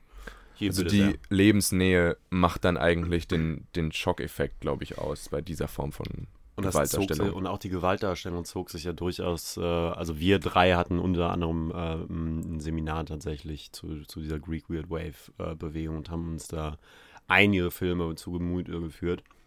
Und ähm, dieser Gewaltaspekt, der zog sich durch sehr viele von diesen Filmen, hatte teilweise eine größere, mal eine kleinere Rolle, teilweise auch einfach wirklich vollkommen flüchtig. Also in Dogtooth, wenn mich nicht alles täuscht, gibt es wenig Gewalt. Also mir kommt jetzt gerade in den Kopf, dass Mm, eine der Geschwister, Eine Katze. der Geschwister irgendwie wen schneidet. Ja gut, die Katze wird irgendwann mal auseinandergenommen, aber ich meine, Das shit sieht man auch nicht ne? viel. Da gibt schon ein paar harte Szenen, Dann aber schlägt vereinzelt sie durch sich selber durch. den Zahn aus. Ah ja, das ist. Und ich glaube, Das, das, war macht auch halt, eine harte ja, Szene. Ja, das ist eine harte Szene. Und das ist auch Mhm. deswegen so hart, weil man ja die ganze Zeit nur Andeutungen bekommt oder es schwebt wie über dem ganzen Haushalt diese, diese Form von Oppression oder, oder Gewalt. Ebenfall, ebenso bei Miss Violence. Und es gibt nur wenige Momente im Film, wo das dann halt herausbricht und explizit gezeigt wird in Form einer Vergewaltigung, in Form eines Zahns, der sich ausgeschlagen wird oder äh, in Form halt von einem, von, einer, von einem Kind, was äh, von einem Balkon springt. Und es sind diese Momente in Filmen, die dann halt einen größeren Impact haben auf mich, wenn ich äh, als jemand, der halt unglaublich viele Filme mit Gewalt drin sieht und gesehen hat. Äh, auf demselben Level funktionieren auch andere Filme für mich, zum Beispiel Nicholas Winding Refn's Drive in 2011, wo ich es liebe dich. äh, sporadische Ausbrüche von Danke, Tore. Das wollte ich hören. Nee, mach's nicht kaputt. So Und stehen. in Drive haben wir diesen namenlosen Driver gespielt von äh, Ryan Gosling. Er ist Fluchtwagenfahrer und Stuntfahrer und er lebt sein Leben, ist sehr passiv, hat kaum Lines und bricht manchmal aus in diesen unglaublich stark überzogenen Szenen, wo er andere Menschen einfach kaputt schlägt, einfach das Gesicht eintritt in einem Fahrstuhl, ist ja so eine sehr bekannte Szene. Also wer Drive noch nicht gesehen hat, aber ähm, auch was übrig hat für gut geschossene Liebesfilme äh, mit Die- Gewaltausbrüchen diese, drin. Ja, die sich aber Zeit lassen, um eine Story aufzubauen. Ja, äh, das hat mich auch richtig, ich war so, boah, habe ich auch lange nicht gesehen, dass ein Ja. Kopf so aufgerissen wird wie eine Wassermelone da am Ende. Ja. intensives Ding, definitiv. Da kann man nichts sagen.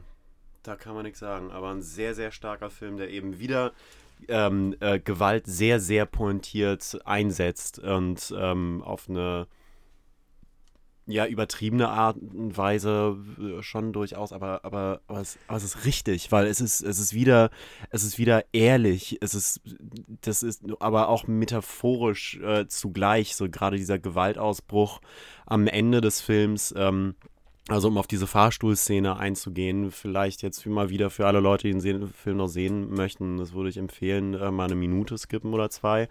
Aber ähm, in dieser Fahrstuhlszene, ähm, die nimmt mich jedes Mal so krass mit, wenn ich diesen Film sehe, weil das der Moment ist, wo er feststellt, dass das jetzt gelaufen ist und was gleich passieren wird.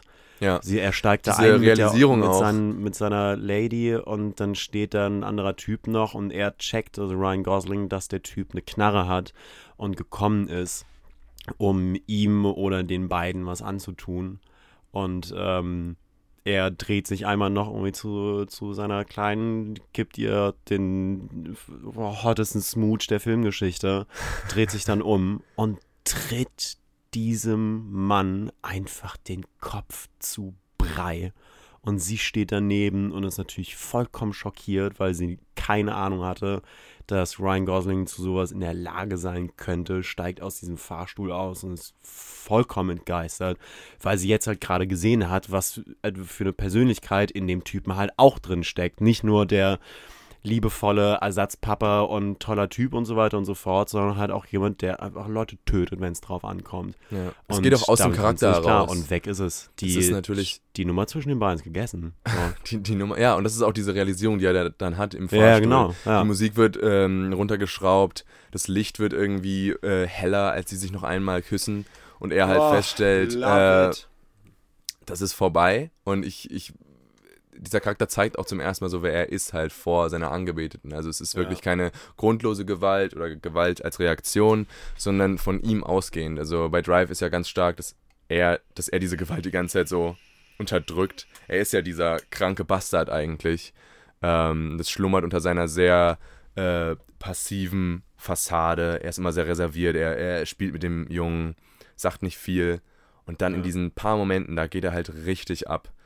Ähm, das ist sehr beeindruckend auf jeden Fall inszeniert an der Stelle. Weißt du, was mir gerade eben durch den Kopf gegangen ist, wo ich auf das Bett geschlagen habe, um dich zu Erzähl. unterbrechen? Was denn? A History of Violence. Alter, leck mich fett. Ich habe gerade den Tab offen, hier steht's. Genau darauf wollte ich nämlich noch Fuck zu ja. sprechen kommen. Leonidas, ich sag es doch. Ich glaube, wir müssen. da- Olga, es tut mir leid. so, ja es tut mir echt leid, Olga, aber das ist, ähm, also It's ja, ich done. glaube, das ist gegessen. Ja, So, das da ist wie die Fahrstuhlszene. kann niemand ich was weiß dafür. jetzt einfach, wen ich im hellen Licht küssen muss. Ja. Und das ist leider der Tod. Ja. History of Violence äh, von 2005. ja, äh, ein David, sauber umschifft, Meister sauber der umschifft. Überleitung. Ein Ja. David Cronenberg-Film. Gut, ich wollte Korb, auch noch verstanden. auf diesen Regisseur zu sprechen kommen. Ich finde, weil Ja. Er ist einer der wenigen, die jetzt auch in den 2000er Jahren äh, Gewalt unglaublich schön und ästhetisch inszenieren in, in, seinen, Fil in seinen Filmen. Ja. Ähm, neben äh, History of Violence, wo es um einen Mann geht, der von seiner gewalttätigen Vergangenheit eingeholt wird. Ähm, hier wieder das Motiv Gewalt als so eine Art Virus oder Teil von dir, dem du nicht entfliehen kannst, bla bla bla. Äh, und als ihn das einholt und er reagieren muss, quasi um, ähm, glaube ich, seine Familie zu beschützen, also äh, oder in dem Laden, wo er arbeitet, ähm, da kommt das auf einmal alles zurück und er kann sich diesem, diesem Strom der Gewalt danach nicht mehr entziehen, weil der restliche Film halt ähm, nur noch immer weiter eskaliert zu einer sehr üblen Szene, die unter dem eigenen Dach stattfindet, wo er seine Frau, wo er mit seiner Frau dann schläft. Hm. Aber Mhm. also das geht richtig derbe zur Sache. Eine sehr Ähm, interessante Szene. Da habe ich mich gestern tatsächlich auch noch ähm, mit einer Freundin drüber unterhalten, weil. Hast du so Vorgespräche für einen Podcast geführt? So, hey, ich muss da sprechen über Gewalt. Nee, ich, nee, ich habe einfach, ich rede tatsächlich auch privat irgendwie mit Leuten ab und zu über Filme. Was? Ja, ich studiere. Was? Hör auf! Leck mich fett. Ey, ich weiß auch gar nicht, wie wir darauf gekommen sind, aber. Hast du bestimmt gesagt, hey, ich habe da so einen Podcast, musst du dir mal reden über Filme. nee, ich glaube, das war, also es ist halt eine Sexszene und da rede ich ganz gerne mit Leuten drüber. Vor allem des weiblichen Geschlechts, wenn du ihn nicht gerade ein Bein stellst. Ja, aber. Ja, Gewalt antun und über das Ficken reden, ne? Ist halt, ist wie es ist. Ja. Ja, ist Aber halt Dave- Erziehung. David Cronenberg kommt ja auch aus einem ähm, aus einer Zeit. Er hat früher war er für das Body Horror Genre sehr bekannt. Er hat äh, äh, Filme gemacht wie Die Fliege mit Jeff Goldblum äh, in den 80ern. Davor Scanner, glaube ich, wo Köpfe explodieren durch äh, Scanners, genau, durch äh, Telekinese quasi.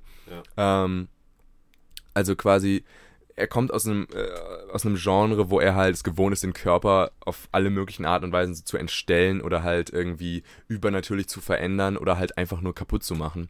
Und in seinen späteren Filmen, wo er das halt in einem ernsten Kontext wieder aufgreift, wie History of Violence oder auch der später kommende Eastern Promises, äh, Tödliche Versprechen, ist glaube ich noch auf Amazon Prime, kann ich jedem von euch empfehlen. Oh, nice. Ähm, wird ab und zu halt Szenen der Gewalt äh, im Film so schön inszeniert, dass du nicht anders kannst, als hinzuschauen und zu, dir zu denken, boah, das Blut hat hier so eine schöne Ja. Farbe, Ja. aber meine Fresse ging das unter die Haut. Also äh, Eastern Promises, jetzt ohne zu spoilern, eröffnet äh, damit, dass jemandem die Kehle durchgeschnitten wird und das sieht wirklich so ähm, vital aus und so unglaublich stark. Also meine Eltern haben das geguckt, die sind da wirklich zusammengezuckt und waren so, boah, das habe ich jetzt gar nicht erwartet, boah, sieht das äh, echt aus und widerlich. Ähm, also auch total unprätentiös, aber er weiß halt, was er macht. Ähm, und in Eastern Promises geht es um Naomi Watts, die, ähm, der Sp die ist Hebamme und die geht einer, äh, der Spur von so einer jungen Mutter nach, die bei der Geburt gestorben ist von ihrem Baby und das führt sie dann zu äh, der russischen Mafia quasi, angeführt von Armin Müller-Stahl. Äh, Wie man es halt kennt, ne? richtig gut gespielt an der Stelle und äh, auch wieder Viggo Mortensen dabei als Ja, so ja. ein Mann fürs Grobe. Ähm, und da gibt es halt auch so Gewaltausbrüche. Jedem, der den Film gesehen hat, dem wird das äh, Wort Badezimmerkampf oder Saunakampf was sagen. Fuck ja. Also wenn ihr jemals Viggo Mortensens Flapp, flapp, flapp, äh, flapp, flapp, Schwanz und Gewaltdarstellungen, krasse Gewaltdarstellungen zusammen sehen wollt in einer Szene, dann guckt euch mal Eastern Promises an. Ey, eins von beidem hätte halt gereicht. Hey, um du hattest mich schon bei ne? Viggo, ja. Ja, ja. Vigorous hattest du mich da schon. hör mal. ja. Ich habe noch einen Film auf der Liste, den habe ich aber nicht gesehen. Einfach nur, weil ich davon gehört habe, dass der scheinbar so brutal sein soll und schwer zu ertragen. Äh, die Passion Christi. Oh ja, das Oh ja. habe ich auch, das habe ich auch immer wieder gehört, dass der richtig, richtig äh, schlimm sein soll. Würde ich Ist einfach der- hast du den gesehen? Nee, und das ist der einzige Hast Mel Gibson, den gesehen? ich nicht Nee. gesehen habe. Keiner von uns hat Nee. den gesehen. Okay, dann reden wir nicht viel. Das Ding ist, drüber. ich bin halt auch nicht so an der Story interessiert, die letzten äh, zwölf Stunden im Leben von Jesus Nazareth. Äh, sorry, aber äh, das Jesus interessiert mich einfach nicht so sehr. Äh, Mel Gibson macht zwar meiner Meinung nach ganz coole Filme. Du Sein, als griechisch-orthodoxer. sein Film danach, ähm, das ist auch so ein kontroverser Film. Eigentlich diese mit krassen Gewaltdarstellungen sind manchmal so kontrovers behandelt in der Filmgeschichte. Aber auch sein Film danach, Apokalypto, oder? Mhm. Ja. ja. der halt im Urwald spielt und auch mit Ureinwohnern, die halt Menschenopfer äh, liefern. Der war auch unglaublich beeindruckend. Ich fand den richtig stark. Da geht es halt um das Überleben eines ähm, Stammesmitglieds, der Mhm. seine Family retten möchte und gleichzeitig aus einer schon weiterentwickelten, in Anführungsstrichen, Zivilisation ausbrechen muss, die halt diese krassen Rituale noch irgendwie verüben. Aber ja, da hat Mel Gibson auch so ein, so ein Händchen für, sag ich mal. Ach, ich fände äh, die Passion Christi eigentlich mal ganz interessant. Ich weil ich auch. das generell. Äh, Machen wir uns einen schönen Popcorn-Abend, setzen uns, kuscheln uns alle aufs Sofa und gucken mal eine Runde Passion Christi. ist Und danach, einfach immer ganz geil, so einen Typen mit langen Haaren ein bisschen bluten zu sehen, ne? guck mal, bei langen Haaren da hast du dann einfach wieder das Gefühl, dass du gleich ein Bein stellen könntest. Ne? Flashbacks. Ja. Ähm, Denke ich aber sofort. an- Lange. Haare. Okay, dann komme ich nochmal auf einen anderen Film zu sprechen, vielleicht, den wir, ich weiß nicht, ob ihr den gesehen habt, aber den habe ich jetzt auch nochmal in Vorbereitung auf diesen äh, Podcast gesehen. Ähm, einer der kontroversesten Wie Filme. schnupperst du gerade an deinem Mikro? Ich schnupper nicht an meinem Mikro, ich äh, bereite mich nur darauf vor, Nein zu brüllen. Ach Was so. passiert hier gerade? Nein! tu es, für deinen Gedanken von dir, ähm, ja, genau. Und zwar rede ich von dem wunderschönen Titel Cannibal Holocaust. Oh Ähm, ja. Oh von ja. 1980, äh, italienischer Film äh, von Ruggero Deodato. Ich kann es nicht aussprechen, aber Der hat auch den zweiten Spider-Man-Film gemacht, glaube ich. Nein. Nein, hat er nicht. Ich glaube, das war doch der, oder? Der hat doch den dritten Star Wars gedreht. War das nicht? ähm, Guardians of the Galaxy. nee, genau. Nee, äh, ja. Ruggero Deodato hat so ein bisschen, hat mit diesem Film auch das äh, Found-Footage-Genre so mitbegründet, auf jeden Fall. Ja, ja. Äh, es geht im Endeffekt um eine Filmcrew, die im Amazonas einem, einem Stamm beiwohnen möchte. Die möchten die erforschen, die möchten die filmen, weil das noch einer der letzten äh, unbehandelten äh, Stämme sind in Südamerika, die halt auch noch Menschen essen. Ähm, was man, Nicht pasteurisiert. ein, Roh, ein Rohdiamant. Die, die will noch nicht von, von Koch. Die muss man noch schütteln, bevor man sie trinkt. Kommen ja die beiden Jamie Oliver wieder hier am Tisch raus. Aber dann hast du echt geguckt, weil ich hatte mir überlegt, den Ich hab zu den. Ich habe den, auf Ich einer auch. Liste, ich hab den auf einer Liste gesehen und dachte so und ich hab äh, gestern geguckt, ob ich den irgendwo finde. Aber hab Ist sehr interessant, finde ich. Äh, ich fand ihn interessant. Finden tut man ihn immer, es ist legal. Ist ja, ja, der geht halt, das war der kürzeste, den ich finden konnte. Ich wollte mir jetzt nicht Nesus, Je, Nesus von Nazareth geben. Ähm, ja, und dann treffen die jedenfalls auf diesen Stamm. Bottom line ist, dass, äh, dass er diese Frage aufwirft, wer sind eigentlich die Wilden? Weil natürlich das Kamerateam die dann halt total ausnutzt. Er ähm, übt daran Kritik an Sensationsjournalismus halt bei ihm im Land Ja. und auch auf der Welt von Journalisten, die irgendwo hinreisen und dann etwas auf bestimmte Weise inszenieren, um möglichst viel Geld daraus zu schlagen. Und das ist hierbei der Fall und das rächt sich halt bitterböse, als dann diese Kannibalen das machen, was sie am besten können, ne? Ja. Und diese Weißen dann da ordentlich zerpflücken. Und da gibt es halt ein, zwei Halleluja, Szenen. ey. Ähm, wie die zerpflückt werden. In den 80ern, er wurde tatsächlich dann festgenommen, weil Verdacht bestand darauf, dass, dass er einen Snuff-Film gedreht hat, also dass die Schauspieler dabei wirklich umgekommen sind. Bei der Gerichtsverhandlung hat er dann einen der Schauspieler auch reingeholt in den Gerichtssaal, um zu beweisen, dass halt die nicht tot sind. Äh, Hey, guck mal, ich die- lebe noch. äh, hi everyone, aber die, scusi, aber ich bin noch am Leben. Ja, aber die, ähm, aber die, äh, die Main Message, wirklich, dass. Leute dann da rausgegangen sind und gedacht haben, da wurde vielleicht echt eine Frau ge gefällt einfach oder, oder mit einem Stein vergewaltigt und danach aufgeschnitten und Lass das nochmal kurz so ein bisschen wirken. Gepfählt. Da, man sieht in diesem Film tatsächlich irgendwann, einfach irgendwo an einem Flussufer, glaube ich, so eine aufgespießte Frau. So auf so einem zwei Meter hohen Holzding, das einmal durch ihren Körper durchgeht. Und ja, da schon räudig. Sieht so. aus wie ein Kebab. Aber auf die ganz kannibalistische Art und Weise. Gott. Cannibal Kebab. Ja, also solche Szenen. Das ist der äh, Spin-off denn dazu, ja? Cannibal Kebab. Oh mein Gott. ja, All-Female Remake, sag ich ja nur. Diesmal mit äh, Melissa McCarthy in der Hauptrolle. Ähm, ja, und, Oh, und wow. äh, er musste sich halt dafür verantworten. Er, er hat dann auch inne gesessen, äh, gesessen tatsächlich dafür, weil er, weil ähm, wegen Animal Cruelty, weil da Tiere nämlich True, wirklich ja. zu Schaden gekommen sind. Weil die Menschen, sei mal dahingestellt, das sind alles Puppen, das war alles Attrappe. In den 80ern haben halt Leute gedacht, so, boah, das sieht halt verdammt echt aus, aber die, meine Fresse, die Tiere, die sie dort zerstückelt haben, Ah, waren halt echt echt. Und ja. es gibt eine sehr lange Sequenz, die auch halt extra so geschossen ist, dass man sich halt wirklich übel dabei fühlt, also mit vielen Dutch Angles und dem, die Musik schwillt an, als sie als diese Filmcrew ein, ein, eine Wasserschildkröte, Ja. die halt auch riesig ist, einfach aus dem, aus dem Fluss rausholen und die halt langsam aufschneiden. Halt jedes Gliedmaß ab, dann den äh, Panzer von unten knacken und dann auch nicht damit aufhören, also sich nicht damit bewenden lassen, sondern die Kamera wirklich da drauf bleibt. Und, äh, Ja, und an das alle- ist schon hart auf Und an jeden alle Fall. Menschen, ja. die das hier jetzt beim Essen schön hören, ne? Guten, guten Hunger. wünsche ich äh, guten Appetit. Ne? Ja, also das, äh, ja, das war auf jeden Fall so für eine der Szenen, wo ich dann doch mal eine Minute nach vorne geskippt habe, weil äh, es ist halt klar, das ist tatsächlich eine echte Schildkröte und ähm, Ja. also alles Fun und Games und Film und Gewalt und so weiter und so fort. Äh, aber nee, ist halt einfach schlichtweg nicht cool. Nee, Ja. Ist Und- nicht cool. Und das ist halt so, was diese Filme dann halt machen. Sie spalten so die Zuschauerschaft. Es gibt Leute wie unter anderem, wir hatten schon Natural Born Killer Oliver Stone oder Drehbuchautor Quentin Tarantino, die halt meinen, das ist Kunst und das hat den Weg geebnet für Filme, die wir machen und das hat den Weg geebnet für andere Cannibal-Filme, weil man ja so viele davon braucht. Hier ist Why ein Hint, der Stick wird wirklich schnell alt. Sie essen Menschen. We get it. ähm, We get it, you're a cannibal. ja. Das, aber das gleiche sagt man bei Das Vampirfilmen nicht, ne? Idee für Merch, Leute, Idee für Merch. We get it, you're a cannibal. Ja. Warum, Cannibal Kebab finde ich warum, immer viel geiler als Licensed Product. Wieso äh, Why not both? wird, wird der Cannibal-Stick so schnell langweilig und der Vampirstick nicht? Ah, das ist eine gute Frage. Ich glaube, also bei Weil Vampire Vampir sauberer sind. und Vampir geht eine ganze Mythologie damit einher. Du kannst ja da eine ganze Menge machen. Von Kannibalen Twilight, nicht? Von Kannibalen sind schmutzig. Richtig aus dem Nichts, man hört es nicht mal. Sag's nochmal. Kannibalen sind schmutzig. Also ich meine, außer Hannibal, nehmen wir mal einen Kanniba guten so Kannibalenauftritt in irgendeinem Film. Ja, Tobi? Das ist Story of my life, was? Während, ich meine, Vampire Guten- kannst du halt in jede Richtung wahrscheinlich erzählen. Kannibalen Also werden halt was, so was, was, gibt's, was gibt's denn noch für Kannibalen? Na sag mir doch mal, weil Okay, bei, bei. Vampir gibt es doch von Twilight bis äh, we, äh, What We Do in the Shadows einfach jedes Genre wird da bedient und es ist immer noch funktioniert auf irgendeine Art und Weise. Ich will jetzt nicht sagen, dass Twilight funktioniert, ich nehme es zurück, aber trotzdem. Ihr wisst, was ich meine. Hä, zum Beispiel Eat the Rich Ah, ja. oder Ah, der, den Sant- habe ich natürlich ja, zu Hause. Keine Ahnung, der kommt wieder aus. Äh, aber Santa Clarita Diet, irgend so eine richtige so, ja, trashige eine Netflix-Serie. Netflix-Serie.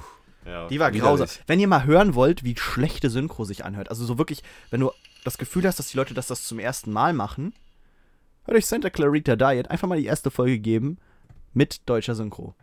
Macht echt Spaß. da bluten die Ohren. Ja, Das nenne ich Gewalt. ja. das ist Gewalt. Weiß ich nicht, ob ich das brauche. Glaube ich auch nicht. Ja. Da ist doch auch, wie heißt die Fette? Was, wer? Wie heißt denn die, wie heißt denn der, Auf die wen weibliche? Hauptdarstellerin? Meinst du Drew Barrymore? Ja, genau. Drew Barry a little bit less, maybe. Fucking, nein. Ganz, ganz schwierige Folge heute. ich merke, Ganz gewalttätig Danach- heute. Alle, alle hassen sich Tore, schubst, äh, stellt kleinen Mädchen Beine und wirft Steine. dunklen Die war nicht klein, die war in der ersten Klasse, okay? So. Die war ziemlich groß für ihr Alter, okay? Ich brauchte beide Beine, um sie zu Fall zu bringen. So sieht's nämlich aus. Und selbst dann war sie noch bei Bewusstsein.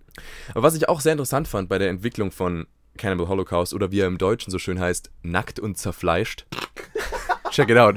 Das ist ja so ein Ähm, richtig ekelhafter Pornotitel. Das klingt wie eine gute Freitagnacht. Äh, ja, Ja. für den Tore.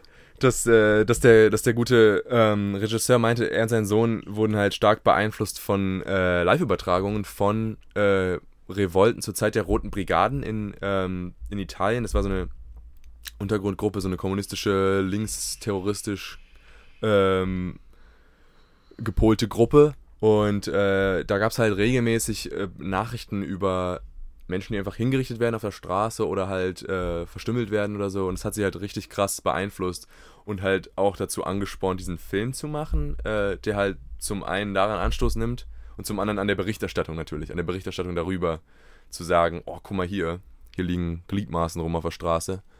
Ähm, ja.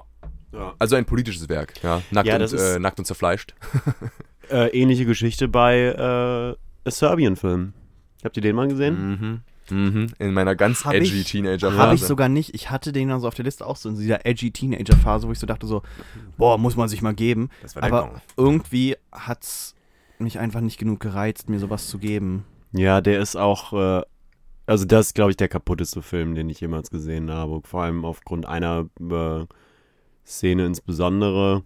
Also da passiert, nee, da passiert echt Ich ganz glaube, viel. viele Das ist die brechen den wirklich auf diese letzten paar Minuten auch runter, weil es passiert lange Zeit. Ich war richtig, es war zu Ja, einer Zeit, wo ich halt, wo wir Zeit all diese Filme geguckt haben, so Human Centipede, äh, sowas halt. Ja, ja. Hm. Und während The Human Centipede 2 wirklich ästhetischen Mehrwert hat und auch künstlerisch wirklich durchaus fordernd ist, mh, ja, der hat. Äh, Äh, sind interessant. ist interessant. Können wir gleich ich, auch der noch mal Serbien-Film war wirklich so für mich dieses, ähm, oh, guck mal, wie schocken wir die Zuschauerschaft am meisten. Ja, natürlich. Und äh, Pädophilie und Nekrophilie und dies, das, Ananas halt noch mit da rein. Ich sag nur äh, neugeborenen Pornografie, ne? Das war so der Punkt, von, Hey, wo der Film mich echt ziemlich, äh, da habe ich dann echt so richtig gekämpft ähm, und als es dann irgendwie an Vergewaltigung des eigenen Sohnes äh, unwissentlich ähm, und ganz am Ende der äh, gemeinsame Suizid der Familie, weil es ist halt alles kaputt, was irgendwie kaputt gehen kann und dann kommt äh, der Peiniger nochmal reingelaufen mit dem Handlanger und der macht sich in der letzten Einstellung noch irgendwie einmal den Hosenstall auf. Schon echt knackig, wobei eben der Regisseur des Films, ähm, wenn ich das jetzt noch richtig in Erinnerung habe, das hätte ich vielleicht auch nochmal nachlesen können in Preparation hier heute. Aber wenn ich das richtig in Erinnerung habe, ähm, steckt da durchaus eine, eine Message oder Metaphorik irgendwie hinter und ähm, also im Sinne von äh, der auf, auf Serbien, die serbische Regierung zumindest zu der Zeit bezogen und das, äh, das serbische Volk. Was natürlich eine sehr, ja, ziemlich sehr merkwürdige äh, Form Ja. der Rechtfertigung. Also ich meine natürlich, du rechtfertigst dich automatisch, wenn du so einen Film machst, ist ja klar, irgendwie in Presse, in der Presse oder wo auch immer. Ja, also dann irgendwo da- musst du auf jeden Fall mal Dass du dann halt sagen, sagst, es hatte einen Grund, warum da ein Kind vergewaltigt wird, kann ich Ja. mir schon vorstellen, dass er dann da was sagt. Das können natürlich Leute, die in Serbien vielleicht nicht leben oder von der serbischen Politik jetzt nicht so viel Ahnung haben, dann wenig nachvollziehen. Ja.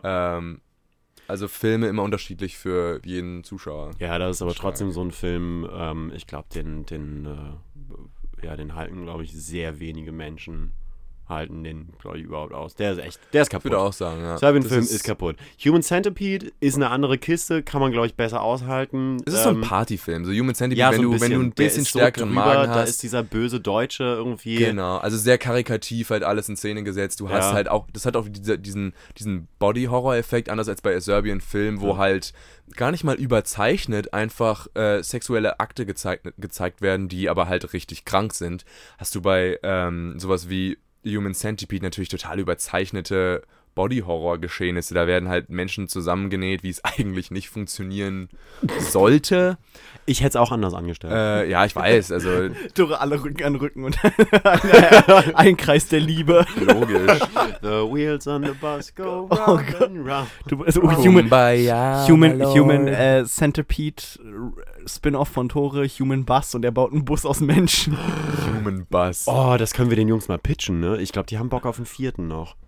Also ja, genau. Und Der dritte war nämlich massive enttäuschend, muss ich sagen. Habe ich nicht mehr gesehen. Ich Lass hab es, er war wirklich furchtbar äh, enttäuscht. generell Es war so, als hätten sie, sie, hat, sie haben den großen Fehler gemacht, äh, den schlechten Schauspielern in dem Film mehr Sprechanteil zu geben. Das heißt, die meiste Zeit des Films, wo du eigentlich Menschen Arsch an Kopf sehen möchtest, siehst du Ja. einfach nur Menschen in einem Gefängnis, die halt rumschreien und die und halt abgefuckte Scheiße und polemische Scheiße halt rumbrüllen. Das ist doch Und Unsinn. sorry, aber das habe ich in jedem zweiten Film, da brauche ich nicht Human Centipede für gucken. Ja, ja, da gucke ich mir Twilight an. Ja, aber was ich auch, äh, wo ich auch nochmal drauf zurückkommen wollte, äh, äh, wo wir doch gerade bei äh, sind. eigenes Kind äh, sexuell missbrauchen vielleicht, äh, war die weitaus mehr kritisch äh, ähm, gelobte Vengeance-Trilogie von Park Chan-wook, der Oldboy gemacht hat, Lady Vengeance und halt Sympathy for Mr. Vengeance, äh, glaube ich. Das sind seine drei Filme, die er in den Anfang der 2000er gemacht hat, wovon Oldboy natürlich der erfolgreichste war. Auch in Übersee hat auch irgendwie das Tor geöffnet für ähnliche Aktionen, äh, Remakes, dann irgendwie Jahr 2013 mit Josh Brolin in der Hauptrolle, den auch niemand gesehen hat. Großartiger Film. Ähm, aber ich habe den ersten Oldboy halt gesehen, weil mir halt noch meine Eltern und meine Tanten und so gesagt haben, so, boah, das war noch richtig krass, als der rauskam. Guck dir den mal an, wenn du mal richtig geschockt werden willst. Und das fand ich auch echt hart. Also, ich weiß nicht, habt ihr den, habt ihr den gesehen, Oldboy? Ja, ja. Den Ich habe Original? noch nicht mal davon gehört. Wirklich nicht. Was? Du hast noch nie von Oldboy gehört? Kein Stück. Echt? Ja. Die Musik, einfach alles ist fantastisch inszeniert. Es geht um Wirklich? einen Menschen, einen Mann mittleren Alters, der. Also, was heißt mittleren Alters? Der ist halt 30, 40, so, der ist ein Vater. Und der Ja. wird eingesperrt eines Tages. Er wird einfach gekidnappt von der Straße, wird eingesperrt für 15 Jahre in einem Raum. Er weiß nicht warum, er weiß nicht von wem. Und nach 15 Jahren wird er freigelassen. Und dann lässt er damit halt auch einen unglaublich kaputten Menschen wieder auf die Straße zurück, der rausfinden möchte, was mit ihm passiert ist und, Und warum was zur das Hölle? was Was, zur Hölle diese Scheiße gerade sollte? Genau. What just happened? Alright, like what was this? Okay, guys. Wait a second. Now, wait, wait, wait. What the fuck just happened? like, I can't even right now. Like, 15 years? My god. MySpace ain't a thing anymore. Was sind diese Smartphones? Nee, aber es ist wirklich, also, äh, und es funktioniert erstaunlich gut. Und alle so Rachefilme, die nach 2003 kamen, haben sich an fucking Oldboy ein Beispiel genommen. Ähm, also da funktioniert wirklich alles. Und das wurde halt auch, da passiert zwar auch perfide Scheiße, unter anderem wird ein lebender Oktopus gegessen in einer Szene. Ja gut, aber das Ähm, passiert ja, ja das ist ständig, Kultur ist ja normal. ja. Ähm, Ja, die, äh, die, die Südkoreaner, die sind alle. Also ich meine, das ist bei denen halt eine Delikatesse, die essen Oktopus. Ja, aber für äh, westliche Zuschauer war das natürlich Ja, trotzdem das- so ein ja, nee, bisschen so. definitiv. uh. Ja, Okay, die finden es auch ähm, ziemlich pervers, wenn wir Käse essen, also. es gibt, äh, nein. Die haben dich aber auch noch nie Ja, Käse essen. Ja, nee, du musst. Mm. nee, aber du musst, du musst ja auch mal überlegen, so in, in Teilen von Asien ist halt Käse für die einfach nur vergorene Milch und wir essen das. Ist halt für die auch vergammelt, schmeißt man weg. Ja, lebt halt nur nicht und, hat, und ist äh, potenziell relativ intelligent. So. Hast du mal den Käse gesehen, wo so Maden raushüpfen? Das ist so ein ganz Oh teurer Gott, ja. italienischer Käse. Ja, ja. Ich glaube, der darf auch gar nicht. Äh, Eingeführt werden, ja, ja, ausgeführt werden, genau. klar. Ja, weil das halt so ein bisschen räudig ist eigentlich. so ein bisschen. Und dann hüpft das so raus So und dann leicht. beißt Ja. du da so rein und sticht so und Ja. wackelt ein bisschen im Mund rum. So. Ich glaube, da, ich glaub, da kannst du auch so einen AIDS von kriegen. Wie sagte Tore so schön, der Käse muss auch ein bisschen zurückbeißen. ey. Ja, wir haben Okay. gekocht. Wir, wir haben gekocht und das Essen hat zurückgebissen. Aber nicht, weil es gelebt hat. Das war vegetarisch.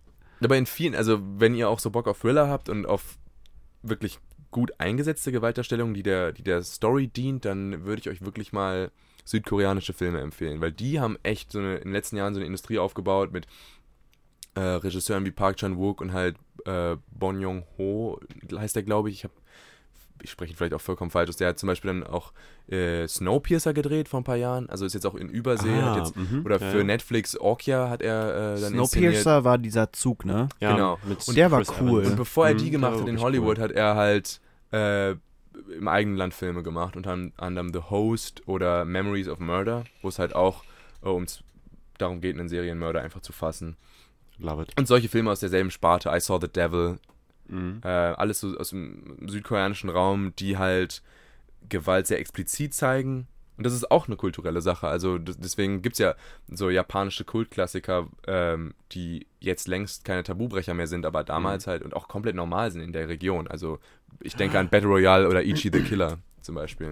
Bonnie und Clyde. Ähm, der Name ist vorhin schon mal gefallen. Ähm, Bei Natural Born Killers, ne? Genau, ja, im Kontext von Natural Born Killers und Bonnie und Clyde äh, von äh, Howard Hawks, wenn mich nicht alles täuscht. Ähm, äh, das, ist halt ein relativ, also so, so ein oller Schinken, der damals ähm, so das gemacht hat, was äh, heutzutage irgendwie in The Raid gemacht hat oder sowas. Also, oder ein Saving Aber Private Ryan immer- mit dieser, mit dieser Landungsszene, weil Find ich so aber teilweise- also Ja, ja. Ich, aber ich weiß, was du meinst. Aber bei dem Film ist mir halt vor allen Dingen in Erinnerung geblieben, ähm, wenn, du, wenn du weißt, Same. worauf alles hinausläuft, wartest du eigentlich nur die ganze Zeit drauf. Also wenn du die Geschichte von Bonnie und Clyde, was ja eine, eine richtige Geschichte ist, wenn du die kennst, dann wartest du halt immer drauf. Das ist wie, wie bei Ja. Titanic, wo du Ja, auch ja. einfach nur drauf wartest. Und dann, und dann kommt, musst du halt eigentlich mit Zwei einer, Stunden wohlgemerkt, James Cameron. Musst du halt wirklich drauf warten, weil ich meine, du gehst halt rein und ne, bei Titanic weißt du, ja, das Boot geht unter und du weißt bei Bonnie und Clyde, ja, am Ende Hey, werden sie zersiebt. Mann. Du weißt Weißt es du, halt. wie unsere Zuhörer Also ich wusste das nicht, als ich den zum ersten Mal gesehen habe. Echt nicht. Ist übrigens von Arthur Penn. Hast du noch nie äh, was? Was gehört, ist die von Geschichte Arthur Penn? davor von Bonnie und Clyde? Der Film, äh, Nee. Bonnie und Clyde, Bullshit. 67. Ja, doch. What? Ähm, Fresse. ja, doch. Ja, dann red mal und ich fact-check das ja nochmal. Okay. Google hat mich angelogen. Also ich meine jetzt den mit Faye Dunaway. Den Original von 67. Ja, genau. Ah, Nee, aber als na, ich den egal. Film zum ersten Mal gesehen habe, da habe ich äh, die Story von Bonnie. Ich wusste nur, dass Bonnie und Clyde mal so ein Räuberpärchen war. Und dass das so romantisiert wurde, deren Geschichte. Ja. Mehr wusste ich nicht. Was mit denen passiert ist, keine Ahnung. Hätten auch auf Hawaii jetzt leben können. I wouldn't know. Ähm, was ich damit sagen will, ist, der Weker ist das Ziel. Auch bei Bonnie und Clyde. Da wartest du ja vielleicht nicht zwangsläufig nur auf das Ende. Und bei Titanic. ja, bei Titanic. Das ist schon mal ein anderes Kaliber. Äh, ist okay. Ja, Was sagt ist dein Fact-Check? Dein Fact-Check. Ja, komm mal die Fresse. Ist da jemand gerade ganz traurig? Nee, voller- Lutzmilch. Oh oh. Hier kommt gleich ein Gewaltausbruch, glaube ich. Der, lassen. der hat schon gleich eine Flasche zerbrochen. Oh. Haben wir noch was? Haben wir noch was? Haben wir noch was? Also ich habe noch was. Hau ich hab, raus. es, gibt Ey, gönn dir. es gibt so viele gewalttätige Filme. Nice. Ja, ne, das haben Okay. wir ja am Anfang schon mal gesagt. Das für jeder. Film irgendwie Ja, eine ja. aber einer der, wo ich halt meine, das ist vielleicht der brutalste Film, den ich in den letzten Jahren so gesehen habe, ähm, weil dort auf so kreative Art und Weise der menschliche Körper auseinandergenommen wird, ist ähm, das Evil Dead Remake von Fede Alvarez. Oh, aha. Äh, spanischstämmiger Regisseur, der sich diesem Remake dann von der Sam Raimi-Trilogie angenommen hat. Ähm, und ein bisschen auf den, auf den Camp verzichtet, ein bisschen den, den Witz zurückschraubt, aber trotzdem nicht ganz ernst irgendwie diese Teenager inszeniert, die in eine Hütte im Wald gehen und dann quasi von üblen Dämonen halt heimgesucht werden und halt sich bis auf die Knochen eigentlich zerschlagen, zerstechen, Äh, ein Arm wird mit einer Stechsäge abge abgerissen. Äh, es wird sich eine Zunge mit einer Glasscherbe eingeschnitten. Äh, kennt man halt. Aber das war wirklich auch, der kam 2013, glaube ich, raus. Und die Gewaltdarstellungen dort waren halt so explizit und so realistisch, dass es halt wirklich, wirklich widerlich war. Aber trotzdem halt so over the top, dass man trotzdem drüber lachen kann. Also es wurde nicht ganz ernst inszeniert. Äh, aber auch nicht ganz so witzig wie die Originaltrilogie. Wenn Ja. man jetzt die originalen Filme kennt, Tanz der Teufel damals, das waren auch nur ein paar Teenager, die den Film gemacht haben, hatten kein Geld, haben einfach ein paar so äh, Soßen genommen und die auf dem Set verteilt. Das sieht heute halt total krank und lustig aus eigentlich. Aber spätestens ab dem zweiten Teil, der in meiner Meinung nach der beste, die beste Horrorkomödie aller Zeiten ist, äh, war ja eh eher der Fokus auf, auf Scherzerei und auf Bruce Campbells äh, over-the-top-Performance. Das ist mein Boomstick. Habt ihr, äh, habt ihr Evil Dead gesehen, das Remake? Den neuen Film? Nee, habe ich nicht, aber ich habe gestört Bock drauf. Ich fand den halt, er war halt auch cool. Also Ich er, will mir auch nochmal angucken. er sieht auch schön aber Ich aus. habe ihn nicht gesehen. Fede Alvarez hat ja danach äh, Don't Breathe gemacht, auch so ein Horrorfilm-Hit dann irgendwie ein paar Jahre später. Ah, tatsächlich. Äh, der war dann auch so von Kritikern ziemlich gelobt, weil ich glaube, viele fanden das auch gut, wie er das inszeniert hat. Also er ist da, er hat Oh ja, einfach Don't- Spaß daran. Don't Breathe ist auch so eine Empfehlung. Das ist ein, das ist ein ziemlich interessanter. Äh, oh, ist das ein Horrorfilm? Ja, ja, schon, schon ir- irgendwie, ja, so Thriller, keine Ahnung, was Horror-Thriller, Spannungsbums. So ein paar Teenager steigen in das Haus ein von einem äh, blinden äh, Dude, so ein alter Sack, der irgendwie Kohle irgendwo hat und äh, dann stellen sie fest, dass sie da doch nicht so einfach wieder rauskommen aus der ganzen Geschichte, wie sie sich das gedacht haben. Ja. Und äh, shit uh, goes down like real south. Der Typ ist halt so ein Ex-Militärmann, glaube ich. Da ist ein Veteran. Und äh, der macht die da schon gut fertig auf jeden Fall in dem Mhm. Film. Äh, ist halt auch so, ist, ist glaube ich, so ein, so ein, so ein, äh, so ein Bruch mit diesem, mit diesem Home Invasion äh, Genre irgendwie. Weil dort halt nicht die Mörder ins Haus kommen, sondern die Unschuld oder nicht die Unschuldigen, aber die Opfer kommen in das Haus vom Mörder ja, quasi. dringen in das Haus ein. Ähm, also Und an dieser Stelle natürlich ganz clever. ja. Aber hat funktioniert. Ich fand ihn auch sehr gut. Und Fede Alvarez, ich gucke halt Hat auch weiterhin, was er Schwächen, später macht, weil er jetzt halt für mich auch einer der wenigen Regisseure ist, die gerade halt Gewalt und halt wirklich Splatter, nicht Gewalt, sondern Splatter halt ähm, ziemlich gut auf die Leinwand bringen. Ja. Unter anderem halt mit Evil Dead. Sind wir nicht alle irgendwo so ein bisschen evil und bad? Nur du, Tore. Nur du. Nur du. Also, Wir stellen Kindern keine Beine. Was haltet ihr von The Purge? Absolut gar nicht. The Purge hatte ein super Konzept und ist, hat einfach nur den Ball gedroppt. Inwiefern? Ja, hast, du, hast du die alle gesehen? Ich, Ich habe, habe glaube ich, nur die ersten nein, ich habe nur die gesehen. ersten zwei gesehen. Ja, und hier, so, und das erste, weil die Idee, so dumm sie jetzt vielleicht auch ist, würde für einen, äh, für einen Horrorfilm durchaus funktionieren oder für Ja. einen Splatterfilm. Es erinnert mich Ja. so ein bisschen an John Carpenters äh, Flucht aus New York. Also so eine Zivilisation in der Zukunft, die eigentlich ziemlich abgefuckt ist. So ein bisschen Postapokalypse, aber man kann, man kann verstehen, wie es vielleicht irgendwann mal dazu gekommen ist. Und das Konzept von The Purge war schon immer sehr interessant und du könntest dich wahrscheinlich da reinversetzen.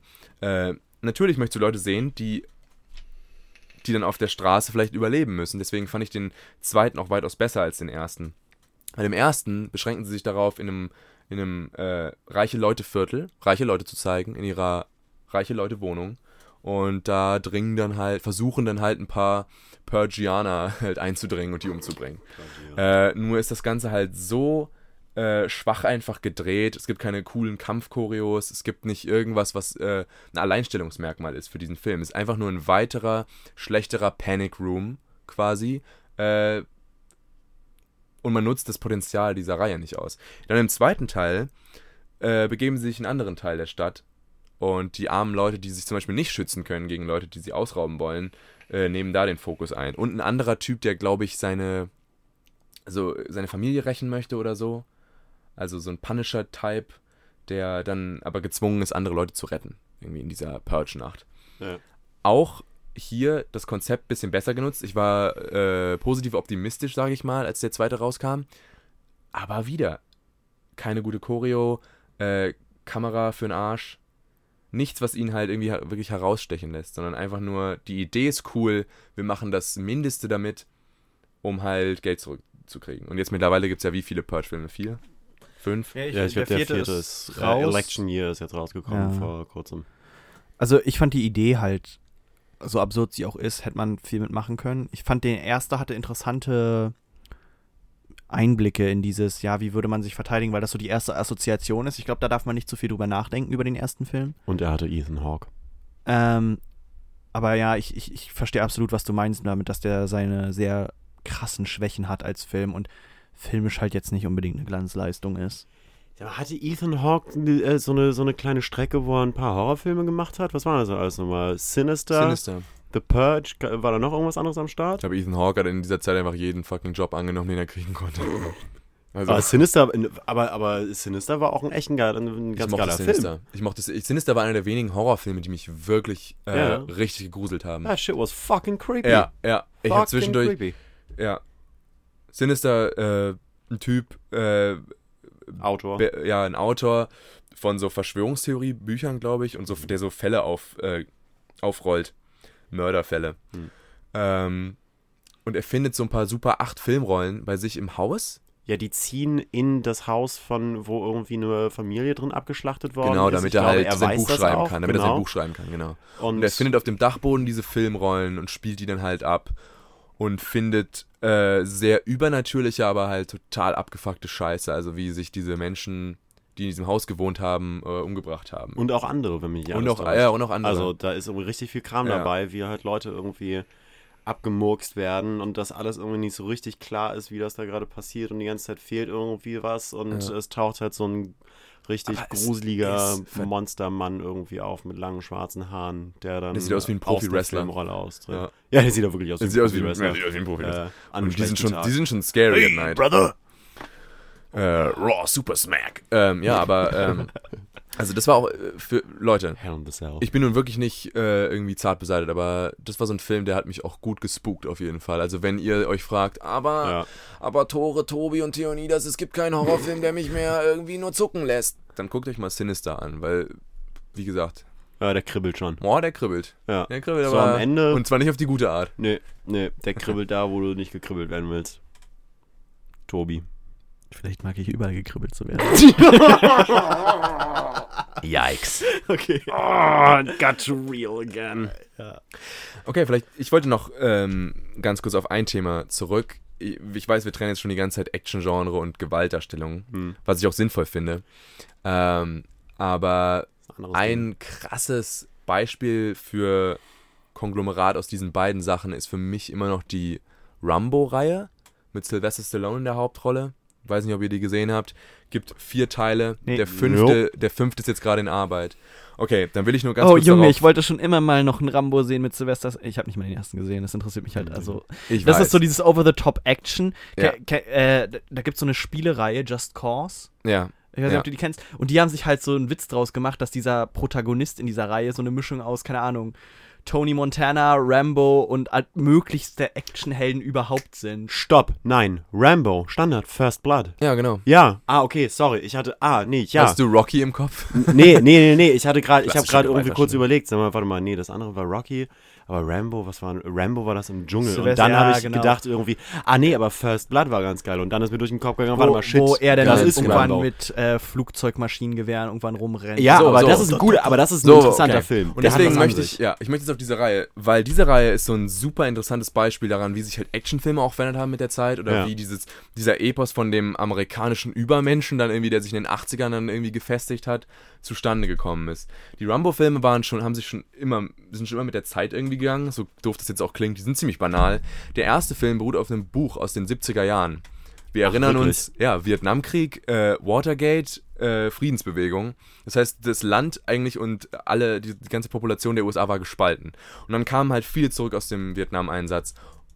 Unter anderem im Buch und halt auch im Film John Rambo, ein ehemaliger Green Beret Militärmann, kommt zurück nach Hause und wird halt eigentlich mit, äh, mit dem typischen Krieg Kriegsheimkehrer Spott halt irgendwie belegt. Zum ersten Mal wirst du nicht als Held gefeiert, wenn du zurückkommst in die Heimat, sondern wirst halt eigentlich Als äh, Mörder und belächelt, ja, und halt auch und halt auch äh, gejagt und halt äh, gehänselt quasi die ganze Zeit.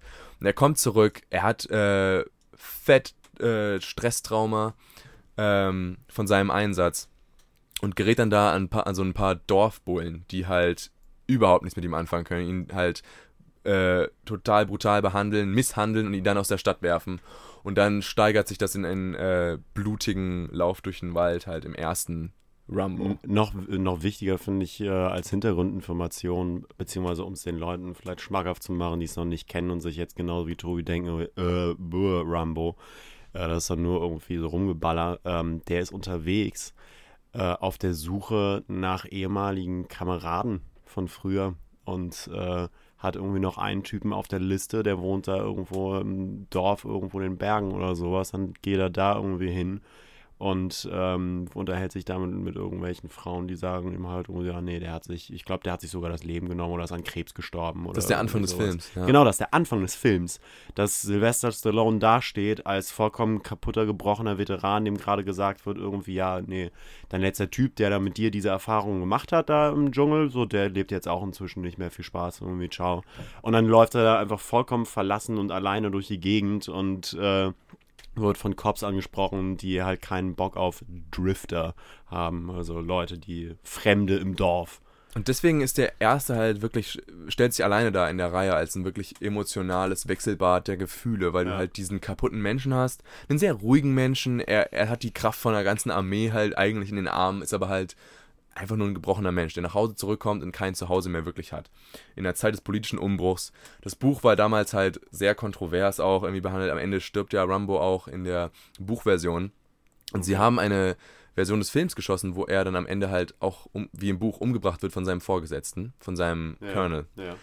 weil er merkt, dass er nicht mehr in dieser Welt leben kann, in, diesem, in dieser Heimat. So. Und dann haben sie das Test, Testzuschauern gezeigt und die Ja. haben so schlecht darauf reagiert, dass sie gesagt haben, okay, wir cutten das und machen ein Ende, Ja. wo er überlebt. Ja. Äh, und so kam dann die Reihe zustande, die wir jetzt als, äh, als Rambo-Reihe kennen. Und da kommt nämlich der Umbruch, den, von dem ich rede. Äh, dass er dann Superman. von den 70ern in die 80er, dass sich Actionhelden und der amerikanische Actionheld halt unglaublich Darf stark ich kurz verändert eine hat. Frage stellen? Okay. Ich glaube, oder so wie ich das sehe, hat Rambo den Weg für Terminator geebnet. Weil es klingt so, dass das so ein bisschen Einfluss aufeinander genommen hat. Terminator kam ja zwei Jahre später als Rambo. Auf jeden der Fall erste, der erste, der erste ja, war bei 82 oder so, nicht wahr? von Rambo. Und, nee, nee, Rambo war 80, glaube ich. Nee, 82. Echt? Okay. Und Terminator kam 84. ah ja. Ähm, und ich habe das Gefühl, dass diese Reihe so ein bisschen Ping-Pong, dann, also von dem, was du jetzt erzählt hast, so Ping-Pong miteinander gespielt hat. Terminator hat eins draufgesetzt, so, wir machen den krassen und dass die sich dann so ein bisschen Vorbild dran genommen haben.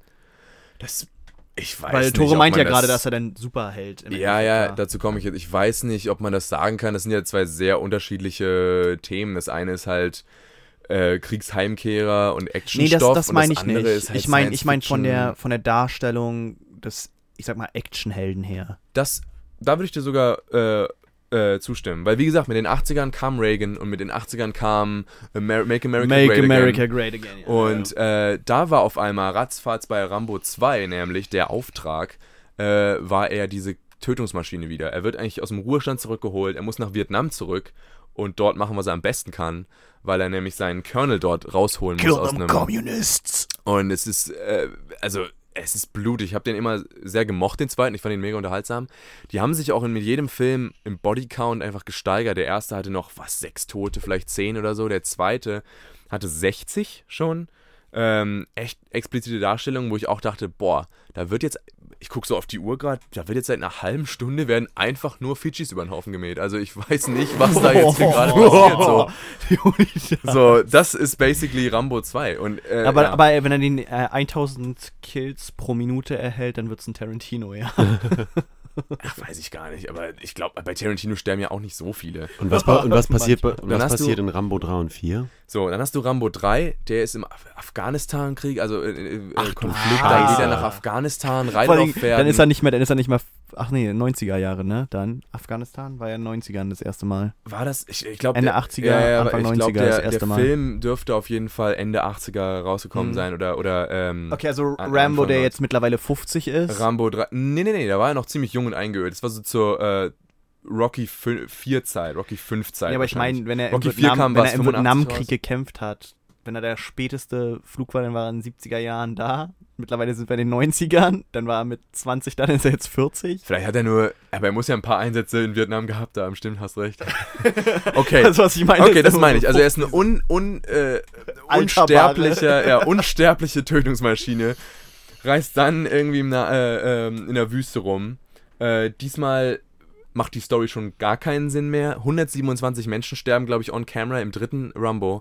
Ähm, so, und dann spulen wir vor in die 2000er zu Rumbo. Einfach nur Rumbo oder John Rumbo. Der vierte Teil der Reihe, wo er schon wo ich glaube, das ist der Film, in dem Sylvester Stallone vor der Kamera am übelsten aussah in seiner ganzen Schaffensperiode. Das war zu einer Zeit, wo er noch nicht so alt war, dass man die äh, dass man die Falten verzeihen kann, aber auch nicht so jung, dass man nicht sehen kann, wie er sich aufgespritzt hat mit was auch immer Ah, er ja, sich ins Gesicht ja, eingeführt ja, hat. Aber er sah Phase. aus wie ein Marshmallow auf Steroiden. Und es sah nicht schicklich aus. Was auch nicht schicklich aussah Schicklich. war dann in äh, diesem Film halt, wie er in den letzten äh, 20 Minuten halt an die 300 Leute einfach zerschießt. Glaube ich, so ein Kartell oder was weiß ich, was er da auseinander nimmt, um, um, um eine Frau zu retten. Und äh, ähm, Also, was, ja, gut, sagt das auch gleich, dann ist er cool. ja, natürlich, da ist doch alles gerechtfertigt. Ja. So. Äh, aber was auch lustig ist, finde ich, Alles für sein gut. Aber, mit- aber er muss ihr dann erst noch ein Bein stellen, ne, Tore? mit Dass jedem. ihr euch da so aufhängt, ne, an der Gewalt Äh, Frauen okay, Tobi, Tobi, so witzig, so witzig ist es auch wieder nicht. Ja, Okay. sagen. So witzig. Es war lustig, die ersten 13 Mal. Okay. Wir sind bei 8 oder so. Naja, und äh, mit jedem neuen Rambo-Film weiß ich auch weniger, was in dem Film eigentlich passiert ist. Aber ich finde, es ist eine ganz nette Entwicklung zu dem, was wir jetzt haben. Ähm, weil sich der Charakter halt, oder die Darstellung von ihm halt unglaublich weiterentwickelt hat, von diesem sehr kaputten, kritischen Menschen, der eigentlich so eine politische Debatte aufmacht über Kriegsheimkehrer und Kriegsheimkehrertum in Amerika nach Vietnam, zu was ist das? Blaues Licht, was macht das? Es leuchtet blau. Legendary, Alter. Ja. Legendary. Und das ist das Einzige, was ich weiß von dem dritten Das ist halt Film. Originaldialog, ne? Ja. Ja, ist Ohne großartig. Scheiß, das ist echt original. Ja, das Ja, ist ja, Originaldialog. Er passt so eine Tasche aus und alles Was so. ist ah, was ist das? denn? Blaues Licht. Es ist halt so ein, so ein das? Klicklichtteil. So. Es leuchtet blau. Das ist der, das ist Rambo 3. Und jeder kennt Rambo 3 nur durch diesen Spruch. Legendary. Maximale Gönnung. Ja. Nee, aber genau, also das ist wirklich so eine Weiterentwicklung. Die kann man auch an anderen Filmen äh, in, aus der Zeit festmachen. Weißt du, du hast 79, hast du Alien. Ich will nicht sagen, aber das war, das war ein gediegener Thriller-Horror-Ride, Science-Fiction-Ride von Ridley Scott. Dann, 80er Jahre kommen rum. Auf Aliens. einmal macht James Cameron einfach ein Ma äh, Marine-Fest der Sonderklasse mit Aliens, wo einfach Soldaten gegen Bugs kämpfen. Ja, ich bastel gerade an, an so einer kleinen äh, äh, Home-Arbeit, Bums, äh, so dran, so. Warte, was? Ja, Ehrlich eine? Hausarbeit, ja. ja, ja, ganz ja ist witziger Zufall, aber ja, ja. Aber das, Alien, auch Aliens Okay. äh, und so weiter und so fort. Weil das ist lustig. Das, der Grund, warum ich auf dieses Thema von Rambo und so komme, ist, dass ich eine Hausarbeit darüber schreibe. Über möchte, Rambo? Wie sich, der, wie sich der Actionheld von den 70er, also durch Ach, geil. sozialpolitisches Umfeld in Amerika verändert hat von den Nice. 70ern zu den 80ern. Nice, und nice, unter anderem nice. wollte ich halt auch vielleicht auf Alien. Cool, Ja, also- locker. Aliens. ja, ich gehe da ich- nicht so richtig auf den Ich schreibe ich schreib auch gerade eine. Hausarbeit über Flüchtlinge, die auftreten. ist halt nicht so cool, ne? Danke für Okay, den also- Beitrag, Tobi. Ja, Tobi, du musst raus. Cool Stuff. Gut, jetzt lassen wir die coolen Kids wieder miteinander Lass mal quatschen. über. Also ja, witziger Zufall, Leonidas. ja, ja, Ja, Mann, ja, Hausarbeiten. Ja. Lass mal über Hausarbeiten reden. Ja, aber Oh, bei Alien und. Aliens ist es echt total geil. Äh, Ich habe nämlich Aliens vor, keine Ahnung, drei Wochen ähm, Das hast du schon, glaube ich, zweimal erzählt. zum ersten Mal gesehen. Habe ich tatsächlich? Ja, dass du Oh, meintest, nein. Alien war noch richtig cool und Aliens ist dann, dass verschwenderisch mit den Aliens umgegangen sind oder dass nicht mehr eins da als Antagonist, das waren den Protagonisten und Antagonisten-Dinger. Ja. Hab Was ist das? Verloren. Ich habe den Faden verloren. Also es ist bei Alien und Aliens sehr interessant, weil. Ja, genau, weil Aliens nämlich so direkt anknüpft von der Story her an Alien und äh, auf eine glaubwürdige Art und Weise ein Universum einfach weiter aufbaut, aber einen Film in einem vollkommen anderen Genre erzählt. Und es fühlt sich so an, als wäre das das einzig Richtige und vollkommen selbstverständlich, dass diese Geschichte jetzt auf diese Art und Weise erzählt wird und so weitergeht, weil ja, es artet halt aus und wenn es ausartet und man nicht mehr nur ein Alien hat, was da irgendwie rumcreept, dann hat man halt 100 Aliens und 100 Aliens sind nicht mehr einfach nur creepy sneaky, sondern die sind halt, das ist eine Armee. Da hatten wir ja schon Da in muss ein der Krieg geführt werden. Antagonistenfolge darüber geredet, dass halt so ein Gegner mal schnell seinen Charme oder seine, sein Mysterium verlieren kann, wenn man ihn halt so inflationär einsetzt. Ja, genau. Ja. Ja. Ja, auf jeden Fall. Okay. Äh, ich will noch über einen Regisseur sprechen, Ach du Scheiße. der auch halt irgendwie für seine Gewaltexzesse im Film ziemlich bekannt ist und das ist Paul äh, Verhoeven. Äh, m- kongenialer Schöpfer von Filmen wie äh, Robocop, äh, Ah. Total Recall oder Starship Troopers. Also auch so ein 80s Galore äh, Ja, ja, ja, Großmeister. Äh, Alter, Robocop, ne? ja, bei Robocop, das hat mich halt total geschockt, weil bei Robocop, ich dachte, das wäre halt so ein so eine Polizisten-Story, leicht so ein bisschen Superheldmäßig. Äh, ist nichts. Da werden Leute zerballert, was das Zeug hält. D äh, Schritte fliegen durch die Gegend. Your move, Punk. äh, ein Typ kriegt, äh, fällt, glaube ich, in, äh, in Säure oder kriegt Säure übergossen und sieht danach aus einfach. Der sieht aus wie ein Ungetüm danach und läuft halt noch schreiend irgendwie rum. Richtig widerlich, der Film eigentlich. Es gibt ein total abgefahrenes Remake von Robocop. Ja, das habe ich gesehen und ignoriert. Nee, nein, nein, gesehen, nein, nein, nein, nicht, nicht, nein, nein, nein. Ich meine nicht das tatsächliche Remake. Ich meine äh, ein illegitimate Remake von aber diversen so Filmschaffenden, keine Ahnung, englischsprachige, die äh, ähm, sich eingeteilt haben, diesen Film in unterschiedliche Blöcke und jede Truppe hat dann diese Szene oder diesen Block oder so halt neu verfilmt, aber auf ihre Art und Weise. Das heißt, das ist dann teilweise so mit Handpuppen gemacht oder sowas, ähm, teilweise einfach diese, diese, Ich hasse diese, es jetzt schon. diese Penis-Schieß-Nummer. Szene, wisst ihr? Habt ihr den Film gesehen? Nee. Okay, es gibt so eine Szene, Ja, da ja. schießt Robocop halt so einem, so einem Typen, der eine Frau äh, als Geisel hält, den, den Penis ab, um sie zu befreien. Das meinte so. ich gerade, ja. Classic Move halt. Und was man halt so macht. Und in diesem. Remake-Ding tauchen dann irgendwie noch zwölf oder ob, irgendwann hundert andere Typen mit so einer Frau mit einem Messer am Hals auf. Und jeder von denen kriegt halt einen Penis abgeschossen. Und das hört einfach nicht mehr auf, dass irgendwelche Kerle angelaufen kommen und denen dann die Dödel abgeschossen werden. Wow. Das klingt wie eine Family Guy Parodie. Das ist großartig. schon. Absolut großartig. aber, aber, es sieht, aber es sieht so krass nach dem Original aus im ersten Moment. Es ist, es ist echt gruselig. Weißt du jetzt, wo Also du das gerade so nacherzählt hast? Ich glaube, das kenne ich sogar, wo Das da immer sein. mehr Typen einfach ankommen und dasselbe dann und dann werden sie Ja, auch ja, ja. zwischen die Beine ge Ja, ja, ja, ja. Doch, doch, ich glaube, das habe ich mal gesehen. Äh, Google das mal und dann können sich die Leute so eine Live-Reaction von uns einfach anhören. Das ist bestimmt richtig spaßig. Nee, machen wir nicht. Nee, machen wir nicht. Okay. Ja. Ich muss das noch rausfinden, wie Nee, man das- dieses das- Podcasten macht. Das so, Problem, weißt du? das Problem ist, dass ich da andere Urheberrechte drauf sind und so Ja, weiter. ja, gut, Also, wer- wen hat das jemals interessiert? mich. Hm. Weil ich dafür gerade stehen muss. nicht Ja, du. stimmt. Ja, Tobias muss dafür gerade stehen, weil er unser Producer Er ist der Produzent. Er ist der Produzent. Er ja. ist der Verantwortliche. Der Der steht da richtig. Äh, wir wissen gar nicht, was hier passiert und was er an seinem Computer so macht. Ganz genau, weil ich auch keine Ahnung habe, was ich da mache. Wenn ich dann Tore wieder äh, recutte, dass er mir erzählt, äh, wie doll er mich mag. Guck mal, egal was du jetzt sagst, ich könnte es einfach recutten. Scheiße. Das ist blöd, ne? Du Ja, hast und jetzt dann, auch und dann, dann Moment kaltet kaputt er gemacht. so, scheiße, hab ich dich lieb, Tobi. scheiße, ich hab dich so lieb, Tobi. Tobi, ich liebe dich. Und dann einfach recuttet alles. Toro, was sagst du dazu? Sorry, ich wollte etwas sagen, aber ich habe mich in deinen Augen verloren, Tobi. Ich liebe dich.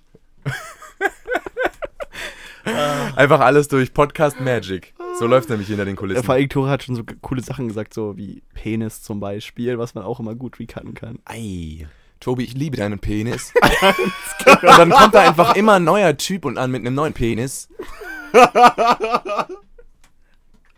Okay, okay. Wo läuft das hin? Ich glaube, wir sind auch langsam Ähm, am Ende. Wir sind okay, schon bei aber- zwei Stunden. Ja, Mann. Wow. Aber ich habe äh, noch eine Frage. Vielleicht bin ich auch einfach nur crazy. Aber äh, hattet ihr das auch schon, dass ihr einen Film gesehen habt und da drin waren halt Kämpfe zu sehen oder krasse Szenen und ihr wart danach so richtig so pumped, und seid so Pumped, aufgestanden locker, und habt so, Alter. so äh, in der Luft so Kämpfe durchgeführt und wart so richtig so jetzt in der Martial Arts Mode? Also Martial Arts jetzt weniger. Ich dachte mehr an Nein. so. Ich, ich dachte halt mehr an so, äh, so Aragorn. So, der hat mich früher auf jeden Okay, Fall. das da kann ich nachvollziehen. up. Also, wenn der irgendwie da und zack und zack oder wenn, wenn Gimli irgendjemandem sein, seine Axt irgendwie so richtig fett in den Schädel reingehauen hat, so einem hässlichen Ork, da gab es auch auf jeden Fall so richtig gute Fuck yeah Momente. Fun Fact laut äh, moviebodycount.com, glaube ich, ist äh, die Extended-Version von Herr der Ringe 3, die Rückkehr des Königs, immer noch der Film mit den meisten Toten on, on screen, screen. Weil um die 600 Menschen, Elben, Orks und Urukai einfach dran glauben müssen in diesen vier Stunden Footage. Also es ist, glaube ich, immer noch der, die, Boah. der führende Film mit den meisten Toten einfach. Ja. Das wollte ich halt auch sagen. Was zählt als On-Screen, wenn ich eine Bombe auf Hiroshima fallen lasse in einem Remake? Zählt das, dass ich eine Stadt ausgelöscht habe, paar Millionen? Nee. Oder äh, ab Nee, wann zählt schon- das nicht du mehr im siehst die, Hintergrund? nee, ich glaube, du siehst Personen die, ausmachen ja. können. Und nicht mal, also auch, selbst wenn es von so ein Shot von oben ist, sagen wir mal, du siehst einfach nur zwei Mengen, die aufeinander rennen, oder du siehst dann so und so viele Orks, die irgendwie eine Schlucht runterfallen am Ende, dann zählt das trotzdem. Anders als einen eine Sehr Bombe, wissenschaftlich, Also die Bombe kann man halt immer schwer sagen, wie viele Leute dabei umgelegt Ja, ja. wurden. Außer Also, bei Hiroshima, man hat ja eine Hiroshima hat eine Population von und da sind jetzt äh, 60% tot. Ja, gut. Das ist jetzt nicht meine Schuld, Tobi. Muss jetzt hier nicht so mit der Moral Nein. Sag's dir jetzt so. Sorry. Sag's dir jetzt so. Ne? Ja, du hast gerade nee, du gesagt, das ist deine Schuld. Der schneidet das am Ende so. Hiroshima Der sagt so, äh, was hast du dazu, Linus? Ich habe Hiroshima gefegt. ja, und dann ist es so, das habe ich nie gesagt. Furchtbar. Sehr wohl, Leo, nie das. Die Macht des Tobi. Ist toll, oder? Wenn Das macht richtig Spaß. was. Ich möchte noch mehr gegen meinen Kehlkopf schlagen. Das macht richtig Spaß. Also, wir werden schon richtig. Das wirkt uns schon richtig. Ich glaube, wenn wir jetzt hier Gott, ausmachen, ey. ich glaube, wir beenden es jetzt mal an der Stelle und danach wird er sich erstmal ordentlich geprügelt. Ja. Ja, so Oder, aus. oder heiß zusammen geduscht. Irgendwie muss der Druck auf jeden Fall raus. Ja, richtig. Ich glaube auch. Und Das kriegt man nur auf die eine oder andere Weise hin. Ciao. Okay. Wir wünschen Wir- euch einen fabelhaften, Leute. Ähm, äh, ihr gönnt euch ein paar Filme. Zieh deine Hose wieder an. Ja, Entschuldigung, man wird doch nur wohl noch mal einen Gürtel aufmachen. Du. Und wir hören uns dann in der nächsten Folge von Lass mal über Filme reden.